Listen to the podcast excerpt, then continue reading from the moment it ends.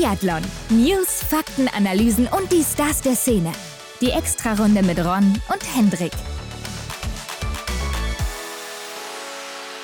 Herzlich willkommen zu einer neuen Extrarunde. Hendrik, wir sind zurück am 12.12. .12. Was für eine Schnapszahl. Na, ja. Und das 2022. Also die 2 ist heute ordentlich vertreten im Datum. Aber was auch vertreten ist, sind natürlich die Rennen aus Hochfilzen, Ron. Ja, wir haben einiges zu besprechen, Hendrik. Also hier ging es mal wieder richtig rund. Können die Deutschen vielleicht auch so ihren Trend aus Kontiolahti fortsetzen, den sie da angefangen haben? Mhm. Auf jeden Fall gab es den ersten Sieg für Deutschland, aber was ist hier mit dem Rest los? Äh, Gilles Simon hat die vielleicht ihren Fluch am Schießstand gebrochen. Man wusste es, sie war immer so eine Wundertüte. Was passiert ja heute oder was passiert vielleicht auch nicht? Das weiß man nicht so genau, also da gucken wir auch mal drauf. Und ist Johannes Tingesbö dieses Jahr überhaupt schlagbar? Denn der Mann, der läuft da vorne einsam vorweg und ja, bleibt das so oder woran liegt's? Absolut. Ich glaube, da finden wir die ein oder andere Antwort auf diese schönen Fragen hier. Aber lass uns doch erstmal hierzu kommen frisch gewachst.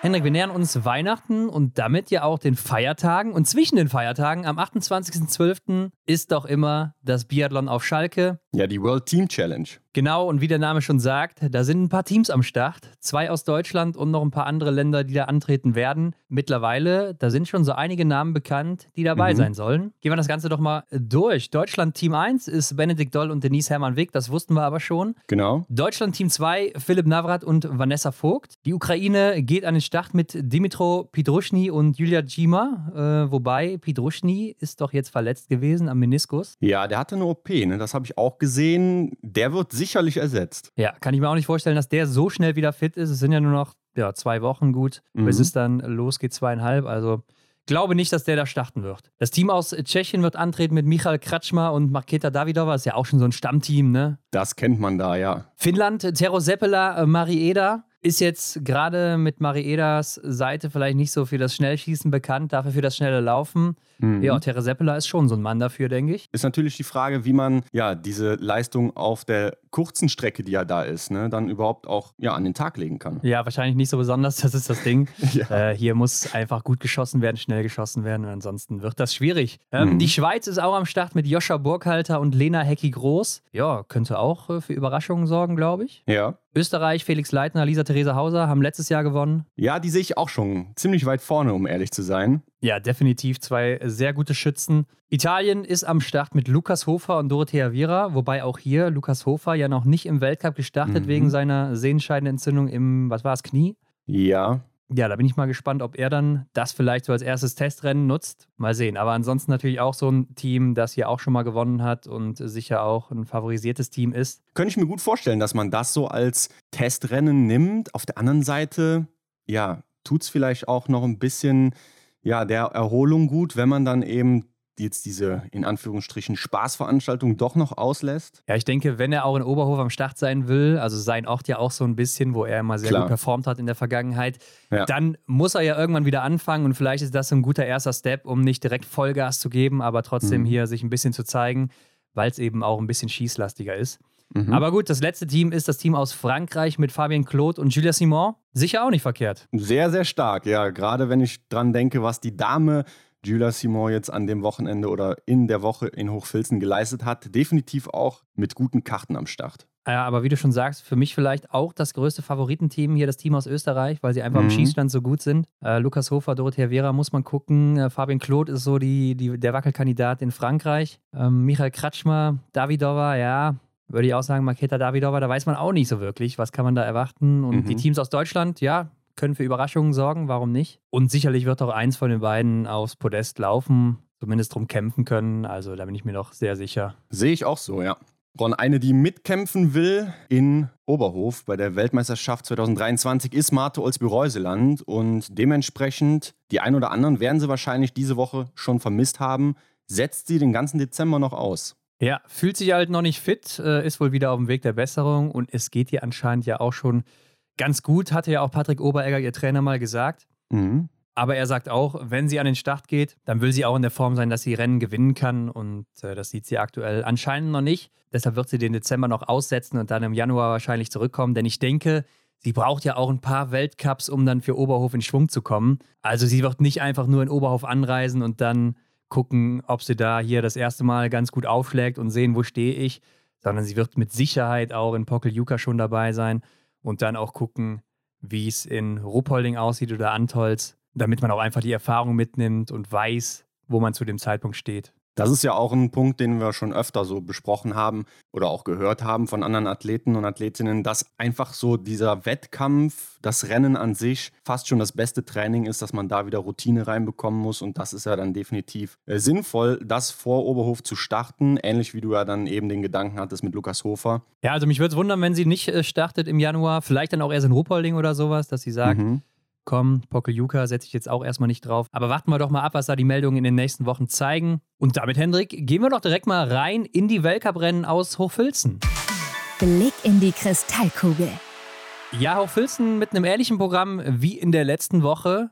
Mhm. Nur kein Einzel am Start. Heißt Sprint, Verfolgung und dann eben auch noch die Staffelrennen. Das Ganze aber am Wochenende wieder im Wechsel. Ist ja ein bisschen kompliziert, habe ich gehört im Fernsehen. Ja, da ist ein Dreher drin, ja. Gucken wir uns mal an, was da passiert ist und am Ende werden wir natürlich auch wieder unsere Stars of the Week verkünden. Wen sehen wir hier vorne? Und ich glaube, das ist in dieser Woche recht eindeutig, wer da die drei Kandidaten und Kandidatinnen sind, die wir da zur Auswahl stellen. Absolut. Aber mehr dazu am Ende. Ron, hier hatten die Damen nun das erste Rennen. Es ging los am Donnerstag mit dem Sprint der Damen. Und aus deutscher Sicht sehr, sehr erfreulich. Denise Hermann Wick holt sich hier den Sieg mit zehn Treffern. Ja, bricht damit ihren Fluch aus Hochfilzen, den man aus der Vergangenheit kennt. Denn vorher ist sie in Hochfilzen sechs Sprints gelaufen, dabei einmal zwei Fehler geschossen, dreimal drei Fehler, einmal fünf Fehler und einmal vier Fehler. Also da sieht man schon, da hat es in der Vergangenheit nie so wirklich geklappt. Und diesmal zehn Treffer, perfektes Rennen, starke Laufzeit auch oder solide Laufzeit, sagen wir mal so, siebte Laufzeit, aber da muss man auch gucken. Platz drei bis 9 ist schon sehr eng zusammen. Das sind keine 10 Sekunden, die die auseinander mhm. sind in den Laufzeiten. Also insgesamt doch ein sehr rundes Rennen von ihr. Und damit natürlich auch ein äh, sehr erfreulicher erster Sieg. Genau wie im letzten Jahr der erste Sieg in Hochfilzen. Ja, das ist irgendwie. Also für Team Deutschland, ne? Genau, ja. Das scheint in Hochfilzen irgendwie auch ein bisschen Magie zu sein. Ne? Also letztes Jahr ja Johannes Kühn mit seinem Sieg im Sprint dieses Jahr dann Denise Herrmann. Wick, also sehr erfreulich, wie ich schon gesagt habe, aus Sicht des deutschen Teams. Und für die Kommentatoren beim ZDF oder zumindest für den Kommentator war das ja wieder so ein Überraschungscoup wie dann bei Olympia.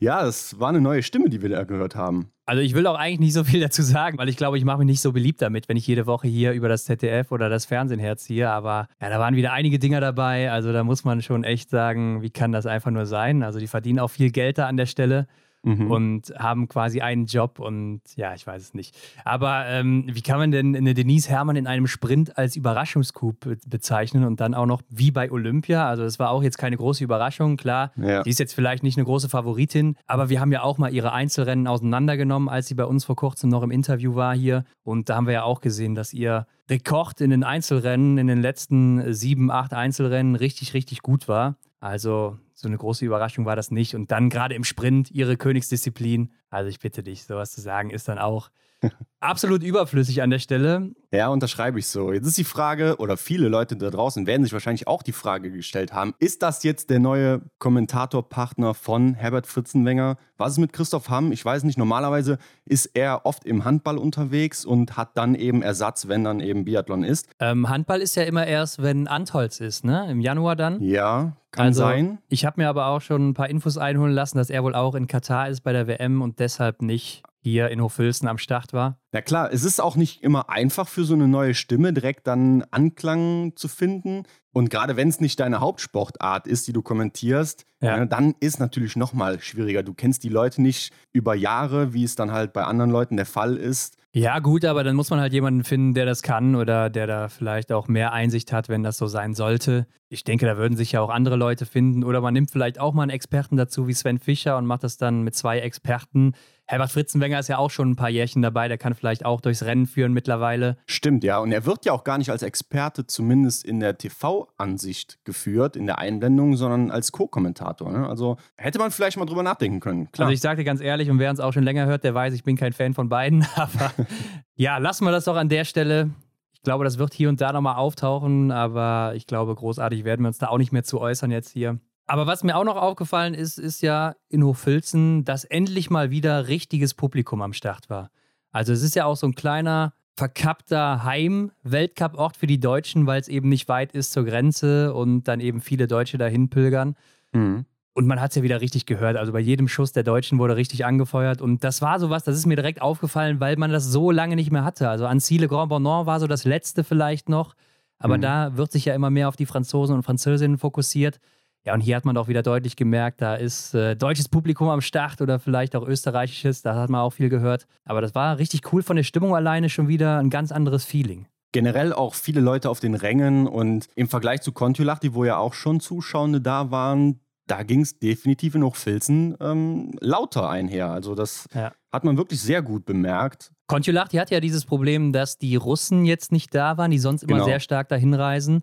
Ja. Und dadurch natürlich viel Stimmung verloren. Aber man muss auch sagen, die skandinavischen Weltcup-Orte, die haben auch generell nicht ganz so viele Fans am Start. Mhm. Ähm, das merkt man halt meistens immer Oberhof, Ruppolding, Antolz, Hochfilzen, Anzile Grand Bonnant durch die Franzosen und Französinnen. Ich glaube, das sind so diese vier, fünf großen Orte, die man da nennen muss. Äh, Nove Mesto vielleicht auch noch dazu, dann eben. Holmenkollen darf man natürlich auch nicht vergessen.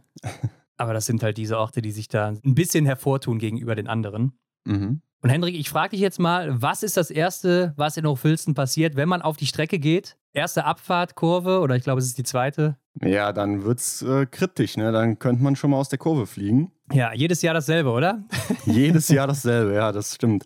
Wer war es bei den Damen? Bei den Herren habe ich es genauer gesehen. Das war Thierry Langer, den es da erwischt hat. Ja, Thierry Langer hat ja einen richtigen Purzelbaum da hingelegt, also auch noch schön auf die Waffe, aber ich glaube, es ist alles gut gegangen, so wie er uns auch gesagt hat. Ja. Bei den Damen war es Deidra Irwin, kann das sein? Ja, ich bin mir nicht sicher, wer es war. Ich weiß auf jeden Fall, dass was passiert ist, aber welche Dame es da genau erwischt hat, weiß ich nicht. Ja, aber es ist jedes Jahr dasselbe, ne? Also ich erinnere mich auch noch an Lukas Hofer, der mal rausgeflogen ist, oder Sebastian Samuelsson da, ja. der da die Kurve einfach geradeaus weitergerutscht ist. Jedes Jahr dieselbe Stelle. Vielleicht muss man da auch mal überlegen, ob man ein bisschen was macht oder es soll eben so eine kritische Stelle bleiben, wo man das bewältigen muss. Ja, es ist natürlich eine tricky Stelle da in, de, in dieser engen Kurve. Aber ich denke, das sind halt einfach alles Profis, die da mitlaufen. Und von daher denke ich, sind so kleine Bereiche, die für Nervenkitzel auf der Strecke sorgen, doch sehr unterhaltsam und ja, vielleicht äh, macht es dann auch die ein oder andere Sekunde aus, je nachdem, wie man dann die Kurve angeht. Ja gut, wenn du hinfliegst, dann wird es schon so ein paar Sekunden ausmachen und dann ist halt die Frage, ist das dein Eigenverschulden, weil du vielleicht nicht fokussiert warst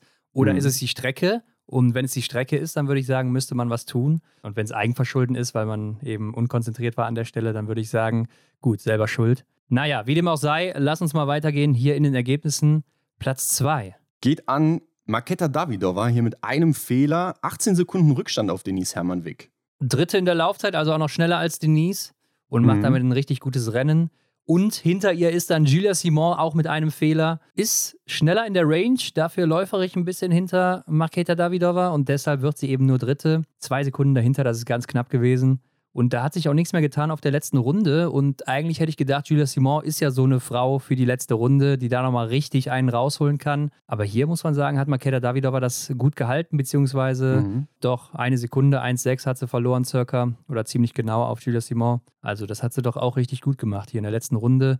Julia Simon nämlich die drittschnellste gewesen und Makeda Davidova die viertschnellste. Also die tun sich da nicht viel, waren mhm. sehr eng beieinander. Ja, so kennt man Julia Simon eigentlich, ne, dass sie brutal auf der letzten Runde ist, aber beziehungsweise hier hat sie dann eben nicht den Groschen umdrehen können. Elvira Oebeck auf der 4. Ja, mit zwei Federn, ne? Habe ich natürlich auch persönlich weiter vorne gesehen. Natürlich. Aber sie und ihre Schwester, ihre Schwester ja auch zwei Fehler, ist dann Sechste geworden, mhm. sind in Aufilzen läuferig immer gut unterwegs aber schießen auch immer zwei oder drei Fehler im Sprint und das ist doch zum Mäusemelken. Ich habe gedacht, dieses Jahr, da wird es doch endlich mal anders sein. Das kann doch nicht immer so weitergehen und es geht immer so ja. weiter. Also irgendwas äh, liegt denen hier nicht in Hochfilzen. Mhm. Ja, das, das kennt man auch von anderen Athletinnen und Athleten. Wir haben es ja eben auch schon angesprochen, Denise Hermann-Wick war eigentlich auch immer so, ja, nicht ganz so zufrieden mit, mit der Strecke oder mit dem Schießstand generell in Hochfilzen. Also irgendwie eine Magie scheint es da wohl zu geben. Und wo ich gerade bei Magie bin, das ist doch wohl ein gutes Stichwort auf Platz 5. Ne? Anna-Maria Lampic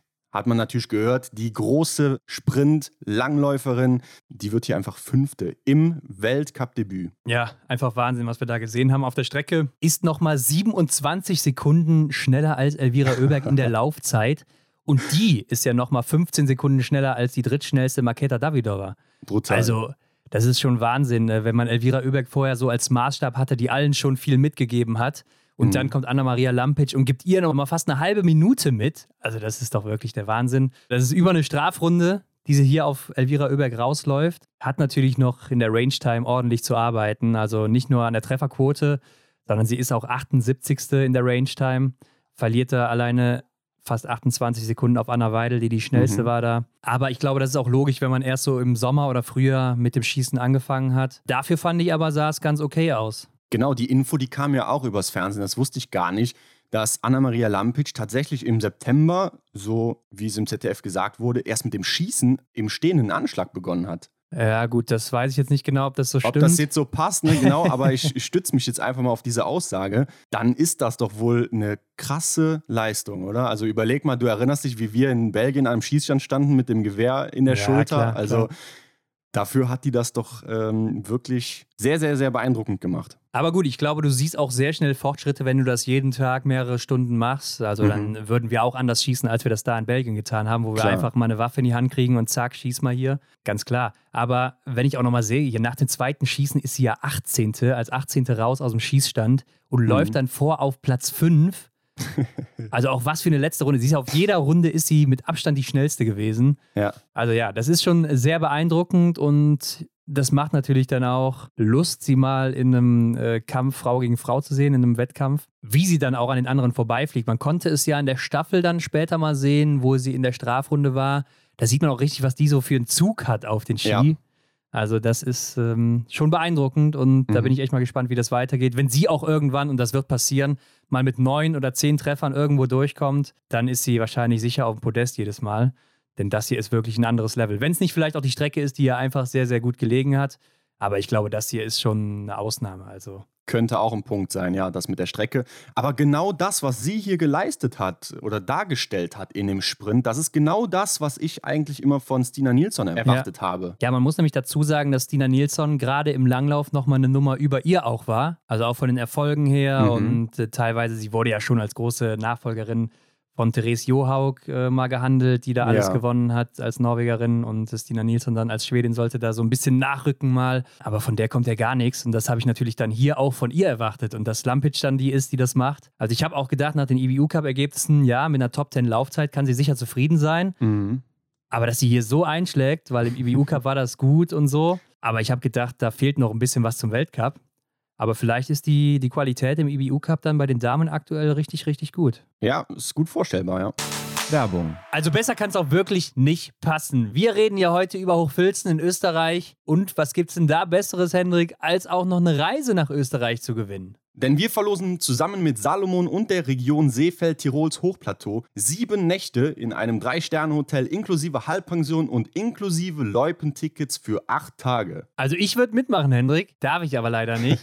Also acht Tage in ein Winter Wonderland für zwei Personen, der Gewinner oder die Gewinnerin inklusive Begleitperson. Mhm, und du sagst Winter Wonderland, da liegst du ja wohl eindeutig richtig, denn euch erwarten da 245 Loipenkilometer. Also das ist wirklich ein Traum für jeden Anfänger oder auch fortgeschrittenen, vielleicht auch Langlaufprofi. Ja, denn genau in der Region gab es ja 2019 noch die nordischen Skiweltmeisterschaften, mhm. wo dann die Langläufer da eben auch über die Loipen geflitzt sind. Und klar, Tirol, Hochplateau, das ist natürlich eine traumhafte Bergkulisse da, südlich der Zugspitze gelegen und das Ganze auf 1200 Metern Höhe. Also hier hat man auch eine besonders hohe Schneesicherheit und das wünscht man sich ja. Darauf kommt es an beim Langlaufurlaub und das ist ja wohl dann definitiv in Seefeld Tirols Hochplateau gegeben. Und Ron, halte ich fest, da gibt es auch eine Nachtloipe. Das heißt, ich kann also länger schlafen, Hendrik. Könntest du, du darfst ja nicht mitmachen, aber die Glücklichen, die am Ende dorthin fahren, die könnten es, ja. Ja, und wer auch nochmal richtig Speed rausholen will auf der Strecke, der kann sich sogar täglich mit Infos oder sogar auch News im Loipenbericht inklusive Wachstipps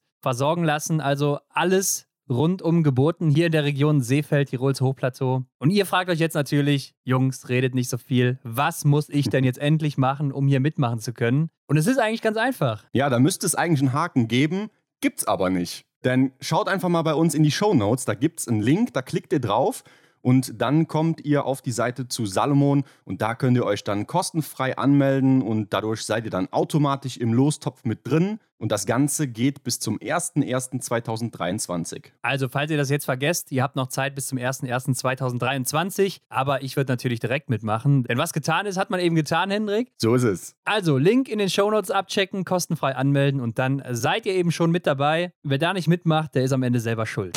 Werbung Ende. Okay, gehen wir dann mal weiter. Hanna Oeberg haben wir genannt. Dann kommt Dorothea Viera auf Rang 7 mit einem Fehler. Hier wollte ich noch einen Nachtrag stellen zur letzten Woche, denn Dorothea Viera, die ist ja im Verfolger auf dem Podest gelandet und war ja dann logischerweise bei der Pressekonferenz. Und da hat man auch richtig gehört, dass die sich so richtig erkältet, nasal angehört hat. Ja. Also, das war ja auch das letzte Rennen in der Woche. Und wenn ich mir vorstelle, wie sie dann vorher vielleicht drauf war, Erklärt das vielleicht ihre Laufleistung, dass sie noch nicht ganz bei 100 Prozent ist aktuell? Gute Erklärung, ja, da, da könnte vielleicht was dran sein. Ist ja hier auch nur 18. in der Laufzeit und äh, da haben wir schon eine andere Dorothea Viera gesehen. Absolut. Aber ich denke, ein siebter Platz doch dann mit der aktuellen Form ganz solide. Platz 10, Hendrik, Lynn Persson. Bestes Weltcup-Ergebnis in dieser Saison. ja, da hat man vielleicht dann letzte Woche nicht eingeschaltet. Also da war sie ja Dritte im Sprint von Kontiolahti. Genau. Ja, keine Ahnung, was da los ist. Ron Lokalmatadorin Lisa Theresa Hauser finden wir auf Platz 12 mit einem Fehler. Da habe ich sie auch eher weiter vorne gesehen. Ja, ist einfach läuferig noch nicht in ihrer Form, was du dir ja gewünscht hast bei unseren Top 5. Ja. Aber da ist sie einfach noch ein bisschen weit weg. 25. Laufzeit, da geht deutlich mehr. Ingrid Landmark-Tandrevold habe ich weiter vorne gesehen. 13. Mhm. geworden mit einem Fehler. 16. Laufzeit. Und ich weiß noch, sie hatte vor zwei Jahren in Nurfilzen eine richtig gute Laufzeit im Sprint. Deshalb habe ich sie auch in meinen Top 5 gehabt und ja. Äh, erwartet, dass sie hier auch ganz gut auftrumpft, weil es ja auch so ein bisschen vielleicht ihr Jahr sein könnte jetzt. Und sie war ja auch gut in Form in Contiolahti, aber hat sich hier noch nicht gezeigt. Lisa Vitozzi, die Frau in Gelb, Hendrik, die wird hier 18. mit zwei Fehlern. Und das war ja mal wieder der berühmte Liegendanschlag. Da habe ich schon wieder so ein paar Flashbacks bekommen. ja, zum Glück waren es hier nur zwei Fehler. Ne? Also, aber die zehnte Laufzeit, die hilft ihr dann trotzdem nicht weiter vorzukommen. Ja, aber ansonsten wäre es natürlich weiter nach hinten gegangen. Von daher ist es doch immer noch okay. Anna Weidel 22., Sophia Schneider 23. und Franzi Preuß 25. Alle mit zwei Fehlern. Für Franzi Preuß war es das erste Rennen, wieder zurück mhm. im Weltcup. Das sieht man auch an der Laufzeit, eine 28. Laufzeit hier. Ja gut, im Vergleich zu Anna-Maria Lampic eine Minute 20 fast zurück. Okay, machen wir das mal im Vergleich zu Elvira Oeberg. Klar, dann hast du auch fast eine Minute oder ja, 50 Sekunden. Mhm. Aber was soll man erwarten von einer, die jetzt äh, gekränkelt hat und ihr erstes Rennen macht? Also ich glaube, wir wissen selber, zu was Franzi imstande ist, wenn sie dann wieder fit ist. Da müssen wir nicht drüber reden an der Stelle. Aber wenn du Fall, auch mal guckst, wer hinter ihr ist in den Laufzeiten, Hendrik, ist das Stina Nilsson.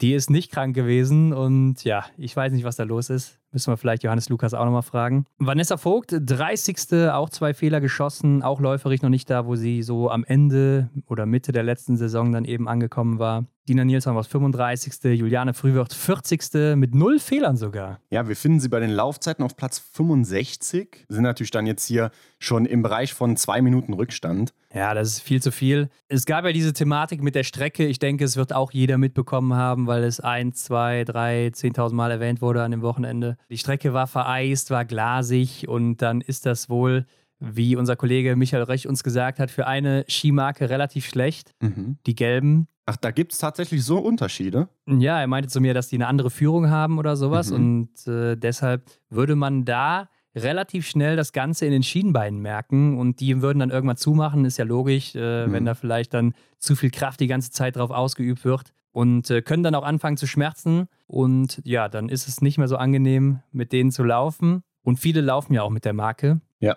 ähm, weil die ansonsten wohl auch relativ viele Vorteile haben soll. Ja, interessant, dass es da überhaupt so viele Unterschiede gibt. Ne? Man denkt halt immer, ja gut, steht halt was anderes drauf, aber scheinbar ist da auch in der Benutzung oder im, in der Umsetzung auf der Strecke dann tatsächlich der ein oder andere bevorteilt. Ja, aber anders als die Schienbeine der Athletin ist ja Nils Kaben nicht müde geworden, äh, jeden Tag dann mal alle Athleten und Athletinnen, die zum Interview kamen, zu fragen, wie es denn mit der Strecke ist. Wenn mhm. es gibt ja da so ein Problem, wenn die vereist ist und so weiter. Ah, da ist mir auch der innerliche Toni Kroos wieder hochgestiegen, muss ich sagen. ja, es war leider sehr eintönig, was die Fragestellung anging. Das stimmt. Er hatte ja lange genug Zeit, sich vernünftige Fragen zu überlegen. Ja, darauf willst du hinaus. ja. Aber gut, äh, Femsteinewig hier noch auf Platz 58 zu finden, damit immerhin noch in der Verfolgung drin. Und wer das nicht geschafft hat, ist zum Beispiel Johanna Scottheim. Mhm. Theresa Wobornikova auch nicht geschafft. Emma Landa, die letzte Woche noch so stark aufgetrumpft hat, wird hier nur 65. mit vier Fehlern. Sophie Chauveau genauso 71. Und Ron, ich sehe noch auf Platz 51 Anna Gantler bei oh, ihrem ja. Weltcup-Debüt. Oh, wie konnte ich das nur verpassen? Das darf aber nicht wahr sein. Ich habe extra Fehler. Ja. Ich glaube, sie ist auch schon so ein heimlicher Star in Österreich, oder? Also, wenn man sich auch mal die Berichterstattung anguckt, die war auch schon neben Lisa Hauser dann sehr auf ihr fokussiert. Mhm. Ähm, aber ich glaube zu Recht, also, das ist doch ein solider Einstand, finde ich. Zwei Fehler, okay. Klar wünscht man sich immer null zu schießen. Aber ich denke, für das erste Rennen, 53. Laufzeit, klar, da ist sie jetzt auch nicht zufrieden, aber ich glaube, es ist auch schwierig, erstmal reinzukommen und dann direkt abzuliefern. Also, dass sie alleine schon den Verfolger gesehen hat, das ist doch, glaube ich, schon ein Erfolg. Darauf würde ich auch hinaus wollen. Denn du hast es ja auch am Anfang gesagt, ne, die Lautstärke, die Atmosphäre einfach am Schießstand, das ist, glaube ich, nochmal eine andere Nummer als im IBU Cup oder auch im Junior Cup, wo sie dann auch noch unterwegs war. Und dann hier im ersten Rennen dann so abzuliefern, dass man tatsächlich auch dann die Verfolgung erreicht, ist, glaube ich, doch schon ein großer Sieg auch. Gerade auch zu Hause, wo halt alle Augen wirklich auf dich gerichtet sind. Also sie hat ja auch viele Interviews gegeben, das hat man gesehen, äh, mhm. der lokalen Presse und so weiter. Ich glaube, das ist nicht so leicht, wie man sich das vorstellt. Du wirst auch sehr nervös sein beim ersten Start. Mhm. Aber können wir sie ja auch nochmal fragen. Aber ich habe mir auch gewünscht, dass sie hier genau in diesem Ort äh, eingesetzt wird. Und ich konnte es mir nicht anders vorstellen. Nach den Leistungen jetzt im IBU Cup, nach den Leistungen im Sommer war ich sowieso verwundert, dass sie nicht dabei ist. Und ja. die Quali war ja auch solide bis auf das eine Rennen. Ich glaube, die wird hier auch nicht mehr rausgehen aus dem Team. Und ich könnte mir vorstellen, dass wir sogar diesen Winter die eine oder andere Überraschung von ihr erleben könnten. Ja, ich hätte dir auch noch gerne die Frage gestellt: Glaubst du, ist der IBU Cup jetzt erstmal beiseite? Kein Thema mehr? Ist zwar jetzt früh nach dem ersten Sprint hier darüber zu sprechen, aber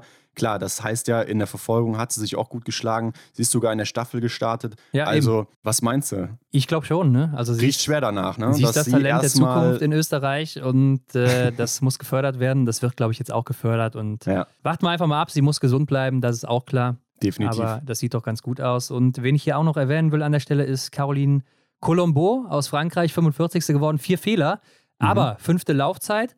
Und auch letzte Woche war sie läuferisch schon richtig gut. Ich glaube, im Verfolger war es, da ist sie doch auch fünfte oder sechste geworden oder so. Karrierebestleistung. Mhm. Sechste, ja. Also die hat auch einen richtigen Sprung gemacht im Sommer. Hätte ich nicht erwartet. Ist mir auch aufgefallen. Und das werden wir gleich, glaube ich, auch nochmal sehen. Also sie könnte auch noch eine sein, die hier hin und wieder mal für Überraschungen sorgen wird in diesem Winter. Ja, ich habe bei ihr so den Eindruck, dass sie vielleicht auch die Glückliche ist, die eben durch die Abwesenheit von Justine Brezas-Boucher jetzt glänzen kann. Ja, Klar, sie haben einen Startplatz auch mehr dadurch jetzt. Übrigens ging es ja auch darum, dass Sophie Chauveau wahrscheinlich die ist, die wieder abreisen muss mhm. und äh, Paula Boutet dann dabei bleibt. Es war jetzt aber umgekehrt nach den Leistungen in Kontiolahti. Und da sieht man ja auch wieder, wie schnell es gehen kann. Ne? Klar. Aber gut, das nur am Rande dazu. Und damit gehen wir doch mal weiter in den Sprint der Herren. Hier sagen ja schon viele, Hendrik, es wird langsam langweilig. Ja, Johannes Dingsbö, zehn Treffer gesetzt, schnellste Laufzeit, da kann man eins und eins zusammenzählen erster Platz. Allgemein ja auch gut geschossen jetzt hier in den Rennen. Ähm, wenige Fehler, die man ganz vorne sieht. Mhm. Ja, was soll man da sagen, oder? Also, er ist ja in jeder Runde auch hier der schnellste. Dann schießt er 10 Treffer. In der Range Time 19. Da verliert er dann eben mal seine 9 Sekunden oder sowas auf Christian Gau. Mhm. Oder zum Beispiel auch 6 Sekunden auf Emilien Jacquelin. Aber ja, unstoppbar so. Also in dieser Form und dann auch wenn man sich die Laufzeiten anguckt, das ist ja ähnlich wie Anna-Maria Lampic, gibt er dem zweiten oder den zweiten, das sind nämlich zwei Stimmt. zeitgleich gewesen, Johannes Dahle und Emilien Jacquelin, mhm. schon fast 30 Sekunden mit. Ja. Der Mann, der ist nicht im Weltcup unterwegs, der ist im, äh, im Cup des Universums, habe ich das Gefühl, ist er unterwegs. Ja, in seinem eigenen Cup ist der unterwegs. Wahnsinn. Das ist einfach nur Wahnsinn. Also eine absolute Machtdemonstration und ich habe mhm. so das Gefühl, das ist jetzt diese neue Phase von Johannes Dingesbö. Also ich habe es jetzt schon so ein bisschen die letzten Wochen mal durchklingen lassen. Die erste, das war vielleicht so, wo er dieser Jäger war von Martin Foucault, also dieses ja, unbeschriebene Blatt oder er hatte noch nicht so diese großen Erfolge, noch keinen Gesamtweltcup-Sieg gehabt. Dann aber hat sich das ja gewendet. Martin Foucault war auch irgendwann dann weg. Mhm. Das heißt, äh, die Augen waren voll auf ihn gerichtet. Das erste Jahr, wo dann Stürler auch aufkam und ihm so ein bisschen, ja, eigentlich muss man ja sagen, er hat ihm das Leben nicht schwer gemacht, sondern er hat es sich selber auch schwer gemacht mit seinen Schießfehlern und wo es dann nicht mehr so lief. Läuferig immer noch sehr stark gewesen. Und jetzt ist vielleicht diese Phase, wo er so gereift ist, dass er so diesen Fokus auf sich selbst hat und einfach maximal gute Rennen laufen will. Und ich glaube, das könnte diese gefährlichste Phase von ihm werden, wo er einfach nur noch auf sich selbst achtet, also ein bisschen dieser Martin Foucault-Style mhm. und dann einfach das Beste aus sich rausholen will und mit sich selbst nur noch im Argen ist und nicht mehr so nach rechts und links guckt, was machen die anderen. Und ich glaube, dann bist du viel lockerer und unverkrampfter, aber immer noch ehrgeizig, weil du dich immer verbessern willst und immer das allerbeste Rennen machen willst. Und ich glaube, das wird richtig gefährlich die nächsten Jahre. Also gefährlich für die anderen Jungs, die da mitlaufen, ne? Ja, ja, klar. Denn er klar. wird scheinbar so nicht mehr zu stoppen sein. Da schließe ich mich dir an, ja. Und er war ja auch im TV-Interview sehr, sehr glücklich. Ne? Also man hat ihm angesehen, dass so ein Sieg ihm dennoch viel bedeutet. Ja, und gerade so ein Sieg mit zehn Treffern und der besten Laufleistung in jeder Runde, das ist das, was der haben will. Ja. Genau das will der haben. Und das ist eben diese Phase, in der er jetzt ist. Und das will der in jedem Rennen haben. Und ja, das wird richtig, richtig schwierig. Wenn der nicht krank wird oder sonst was, dann. Äh, mhm. Äh, ja, müssen sich die anderen sehr warm anziehen oder ordentlich aufholen. Und ich glaube, das Letztere ist sehr schwierig. Ja, das glaube ich auch gerade wegen dem Punktesystem das kommt ihm wahrscheinlich dann da auch zugute. Ne? Schauen wir uns natürlich nachher auch mal an den Gesamtweltcup-Stand, was da so abging. Dann, die Zahlen sind schon ordentlich hoch. Ja. Aber es gab ja auch eine Besonderheit hier in dem Sprint. Ne? In Hochfilzen, in Snowfilzen gab es plötzlich nicht wirklich viel Schnee dieses Jahr. Ja. Ähm, denn die 3,3 Kilometer Runde, die war nicht möglich zu präparieren. Das heißt, die Jungs, die sind dann eben einmal 2,5 Kilometer gelaufen, haben einmal geschossen, sind dann zweimal 2,5 Kilometer gelaufen und kamen zum zweiten Schießen dann nochmal 2,5 Kilometer und dann ins Ziel. Also da habe ich gedacht, vielleicht kam ihm die lange Runde mit 5 Kilometer auch dann zugute. Ja, du kannst halt auf der ersten und auf der letzten dann nicht mehr so viel Zeit gut machen, weil die eben deutlich kürzer ist und dann mhm. äh, entscheidet sie sich quasi schon auf der zweiten Runde. Ja, und das ist ja vielleicht auch so ein bisschen sein Ding, dass er eher so Anfang, Mitte des Rennens das Tempo macht und hinten raus vielleicht ab und zu mal ein bisschen einbricht. Jetzt hier nicht geschehen. Aber ja, es war schon insgesamt einfach ein Bombenrennen von ihm. Wenn wir vielleicht auch nochmal auf die zweite Runde gucken, zehn Sekunden vor Benny Doll da gewesen wirklich gut. Ähm, diese Doppelrunde hatten wir ja auch mal in Oberhof Januar 2020, als wir da Zuschauer live waren, ja. wo Martin Foucault gewonnen hatte. Und da hat man auch gesehen, er auch extrem viel dann auch auf der zweiten Runde rausgeholt, wo man zweimal den Bergstieg hoch musste. Ja, ich kann mir vorstellen, dass man da auch einfach nochmal so einen Flow einfach weiter ausbauen kann. Ne? Wenn der dann, weiß nicht, wenn Johannes dann nach zwei Kilometern erst so in diesen Flow reingekommen ist, dann war nach 500 Metern schon wieder der Schießstand da. Aber jetzt konnte er richtig darin aufgehen, so hatte ich das Gefühl. Ja, glaube ich eben auch. Aber gut, ich denke, das wird nicht oft vorkommen. Ähm, ich glaube, da hat es ja jetzt auch die nächsten Tage dann wieder geschneit. Also mhm. das Problem sollte dann hoffentlich beseitigt sein. Emilien Jacquelin, der wird hier Zweiter, hat es versucht, aber ja, bricht irgendwie auch auf Runde 2 dann plötzlich ein. Kommentatoren waren noch so auf dem Abstand von Runde 2 und hatten dann gehofft, er könnte vielleicht noch angreifen dann beim zweiten Schießen. Aber wenn man dann mal auf die Zeit da geguckt hat, mit der er zum zweiten Schießen kam, dann waren es ja schon ich glaube, von zwei Sekunden ist es auf 16 angestiegen. Mhm. Ja, sogar auf 18 angestiegen. Also da war schon nichts mehr zu holen. Ne? Ja, das war eigentlich offensichtlich. Und Stüller Holmer Greit wird hier Dritter, auch mit einem Fehler, hat die fünfte Laufzeit, aber ist ja, also wenn wir Johannes Dinisbö aus der Laufzeit rausstreichen, dann ist er ja quasi gleich auf ne, mit Johannes Dahle, Jacqueline und auch Benny Doll, der ja dazwischen noch hängt. Ja, Ponzio kann man auch noch mit reinzählen. Ne? Stimmt. Ne? Also diese auch, ja. fünf Athleten wirklich nahezu gleich auf. Keine zwei Sekunden auseinander. Ähm, ja, allesamt äh, sehr gut gelaufen. Und Stürler ähm, nur Dritter, nicht Zweiter geworden, ist ja schon fast ungewöhnlich hier an der Stelle. Ja. Vielleicht auch, weil er die Haare ab hat, jetzt auch Power weg. Kennt man ja so ein bisschen äh, von Samson, ne? ja, ich habe gesehen, aber hat ein Bandmitglied weniger jetzt. Ja. ja.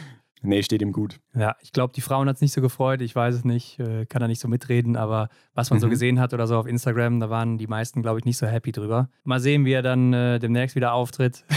Vielleicht lässt er sich beeinflussen, ja. Philipp Feld Andersen wird hier Vierter mit zehn Treffern. Knapp vorbei wurde er dann auch noch von Jacqueline vom Podium gestoßen. Und den Mann, den muss man im Sprint mittlerweile auch auf dem Schirm haben. Ne? Also Tippspiel ist das immer ein kleiner Geheimfavorit bei mir. Ja, war letztes Mal Sechster, glaube ich, und jetzt ist er hier Vierter. Gut unterwegs hier. Und dann Nummer 5, Rastor Gujevs, der ja lange gesperrt war, weil er drei Dopingkontrollen verpasst hatte, nicht anzutreffen war. Und dann wirst du eben auch gesperrt. Und ist hier. Zweieinhalb Jahre sogar, ne? Zweieinhalb, ist so lange her, ne? 18 Monate. Anderthalb Jahre dann anderthalb Jahre, 18 Monate. Ja, natürlich anderthalb Jahre. Ja, aber mit zehn Treffern natürlich solide und läuferig war er immer auch ein ganz guter, ist jetzt nicht mehr der Jüngste, muss man auch dazu sagen. 15. Laufzeit, okay. Von daher ist das wahrscheinlich schon das Maximum, was er hier rausholen konnte. Ja, ich denke noch die ganze Zeit über die 18, 18 Monate nach.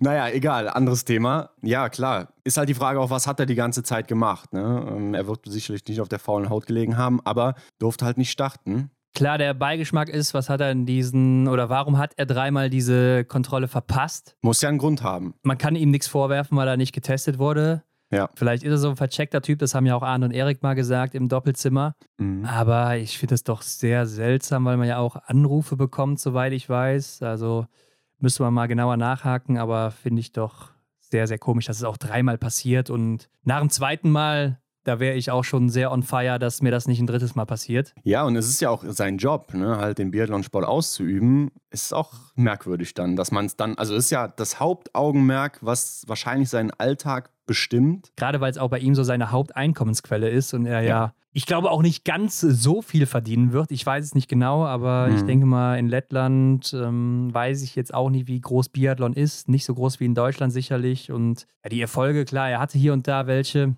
aber jetzt auch nicht die allergrößten. Von daher weiter. Martin Ponce de Oma, sechster Platz hier. Ist doch okay für ihn. Ne? Läuferig haben wir schon gesagt, war auch gut dabei.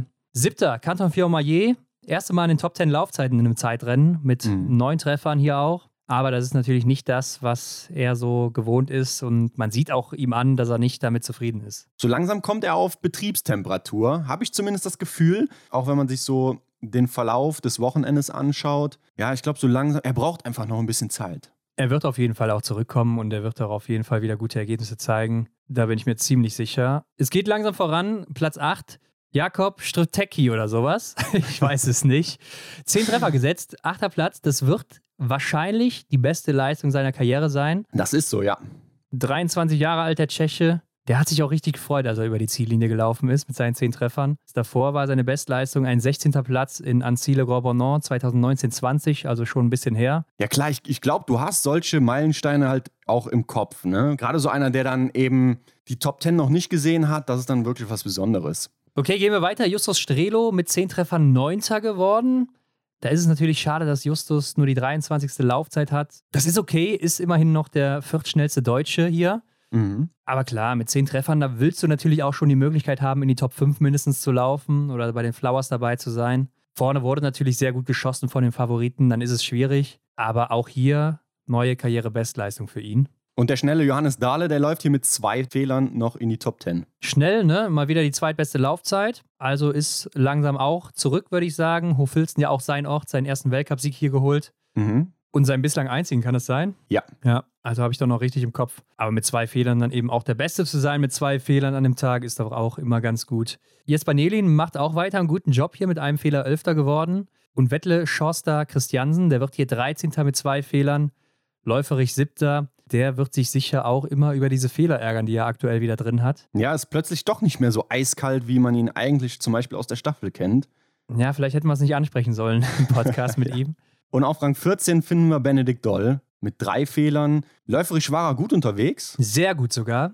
Sehr, ja, kann man echt betonen. Aber drei Fehler im Sprint, ja, da haut er sich natürlich im Liegenden direkt zwei rein. Ja, auch in der Range-Time gut dabei. Also nur neun Sekunden verliert er nach vorne. Das ist in einem sehr guten Bereich. Ist damit ja auch nur eine Sekunde langsamer als zum Beispiel Johannes Dingesbö in der Range. Also Mhm. Da läuft's, aber drei Fehler, ganz klar. Das ist äh, natürlich ein schlechter Einstieg schon mit diesen zwei Fehlern im Liegendanschlag. Hat man auch gesehen, dass er da nicht so happy war.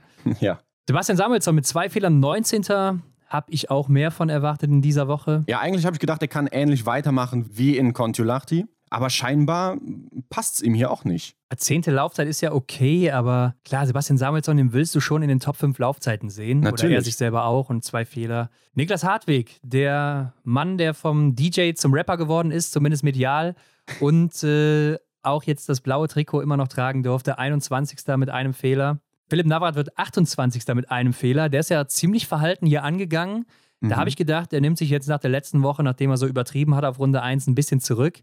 Aber anscheinend ist der Motor einfach noch ziemlich platt bei ihm. 28. Laufzeit. Mit einem Fehler sehe ich Philipp Navrat eigentlich auch in den Top 10, also zumindest letzten Winter. Da hat er auf jeden Fall mehr geleistet. Gerade auf der Loipe, da kennt man ihn eigentlich dann noch mal schneller als jetzt. Aber vielleicht braucht er auch noch ein bisschen was.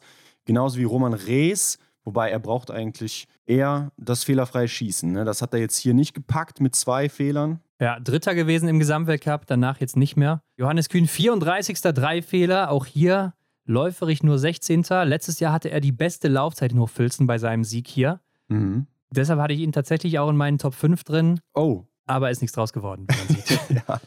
Und Hendrik, hier gibt es einen Mann, der ist aktuell ziemlich am struggeln und ich glaube, der ist so jetzt auch der erste Wackelkandidat im Team Norwegen, Taje Hör mir auf, hör mir auf. Was Neun ist denn mit dem los? 39. Vier Fehler, Laufzeit 14. Vielleicht auch ein bisschen der hohen Startnummer geschuldet. Ja, mit 81, klar, da sind schon einige Leute über die Piste gefahren.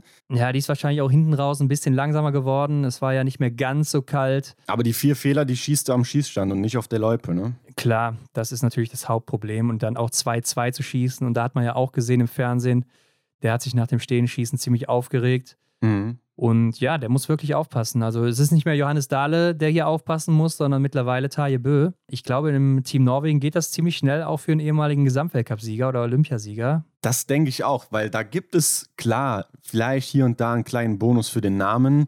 Ähm, und du hast ja auch gesagt, äh, seine Historie, die spricht natürlich für sich, aber ja, irgendwann muss man da halt dann auch Konsequenzen ziehen, wenn es dann eben nicht passt. Ne? Ich hoffe, wir sehen ihn in Frankreich nochmal und da muss er aber dann ordentlich nochmal zeigen, dass er es noch kann. Ja, ich sag mal, läuferig fehlt es ihm ja eigentlich an nichts, aber das Problem ist eben das Schießen aktuell, was man so gar nicht von ihm kennt. Ja. War ja auch in Schön in der Vorbereitung, hat er da noch gewonnen, das eine Rennen, den ersten Sprint. Genau, sein erster Sieg als Vater, ne? Genau, ja. David Zobel wird 56. mit drei Fehlern. Der Mann, der uns letzte Woche noch so überrascht hat. Ja, so schnell kann es gehen.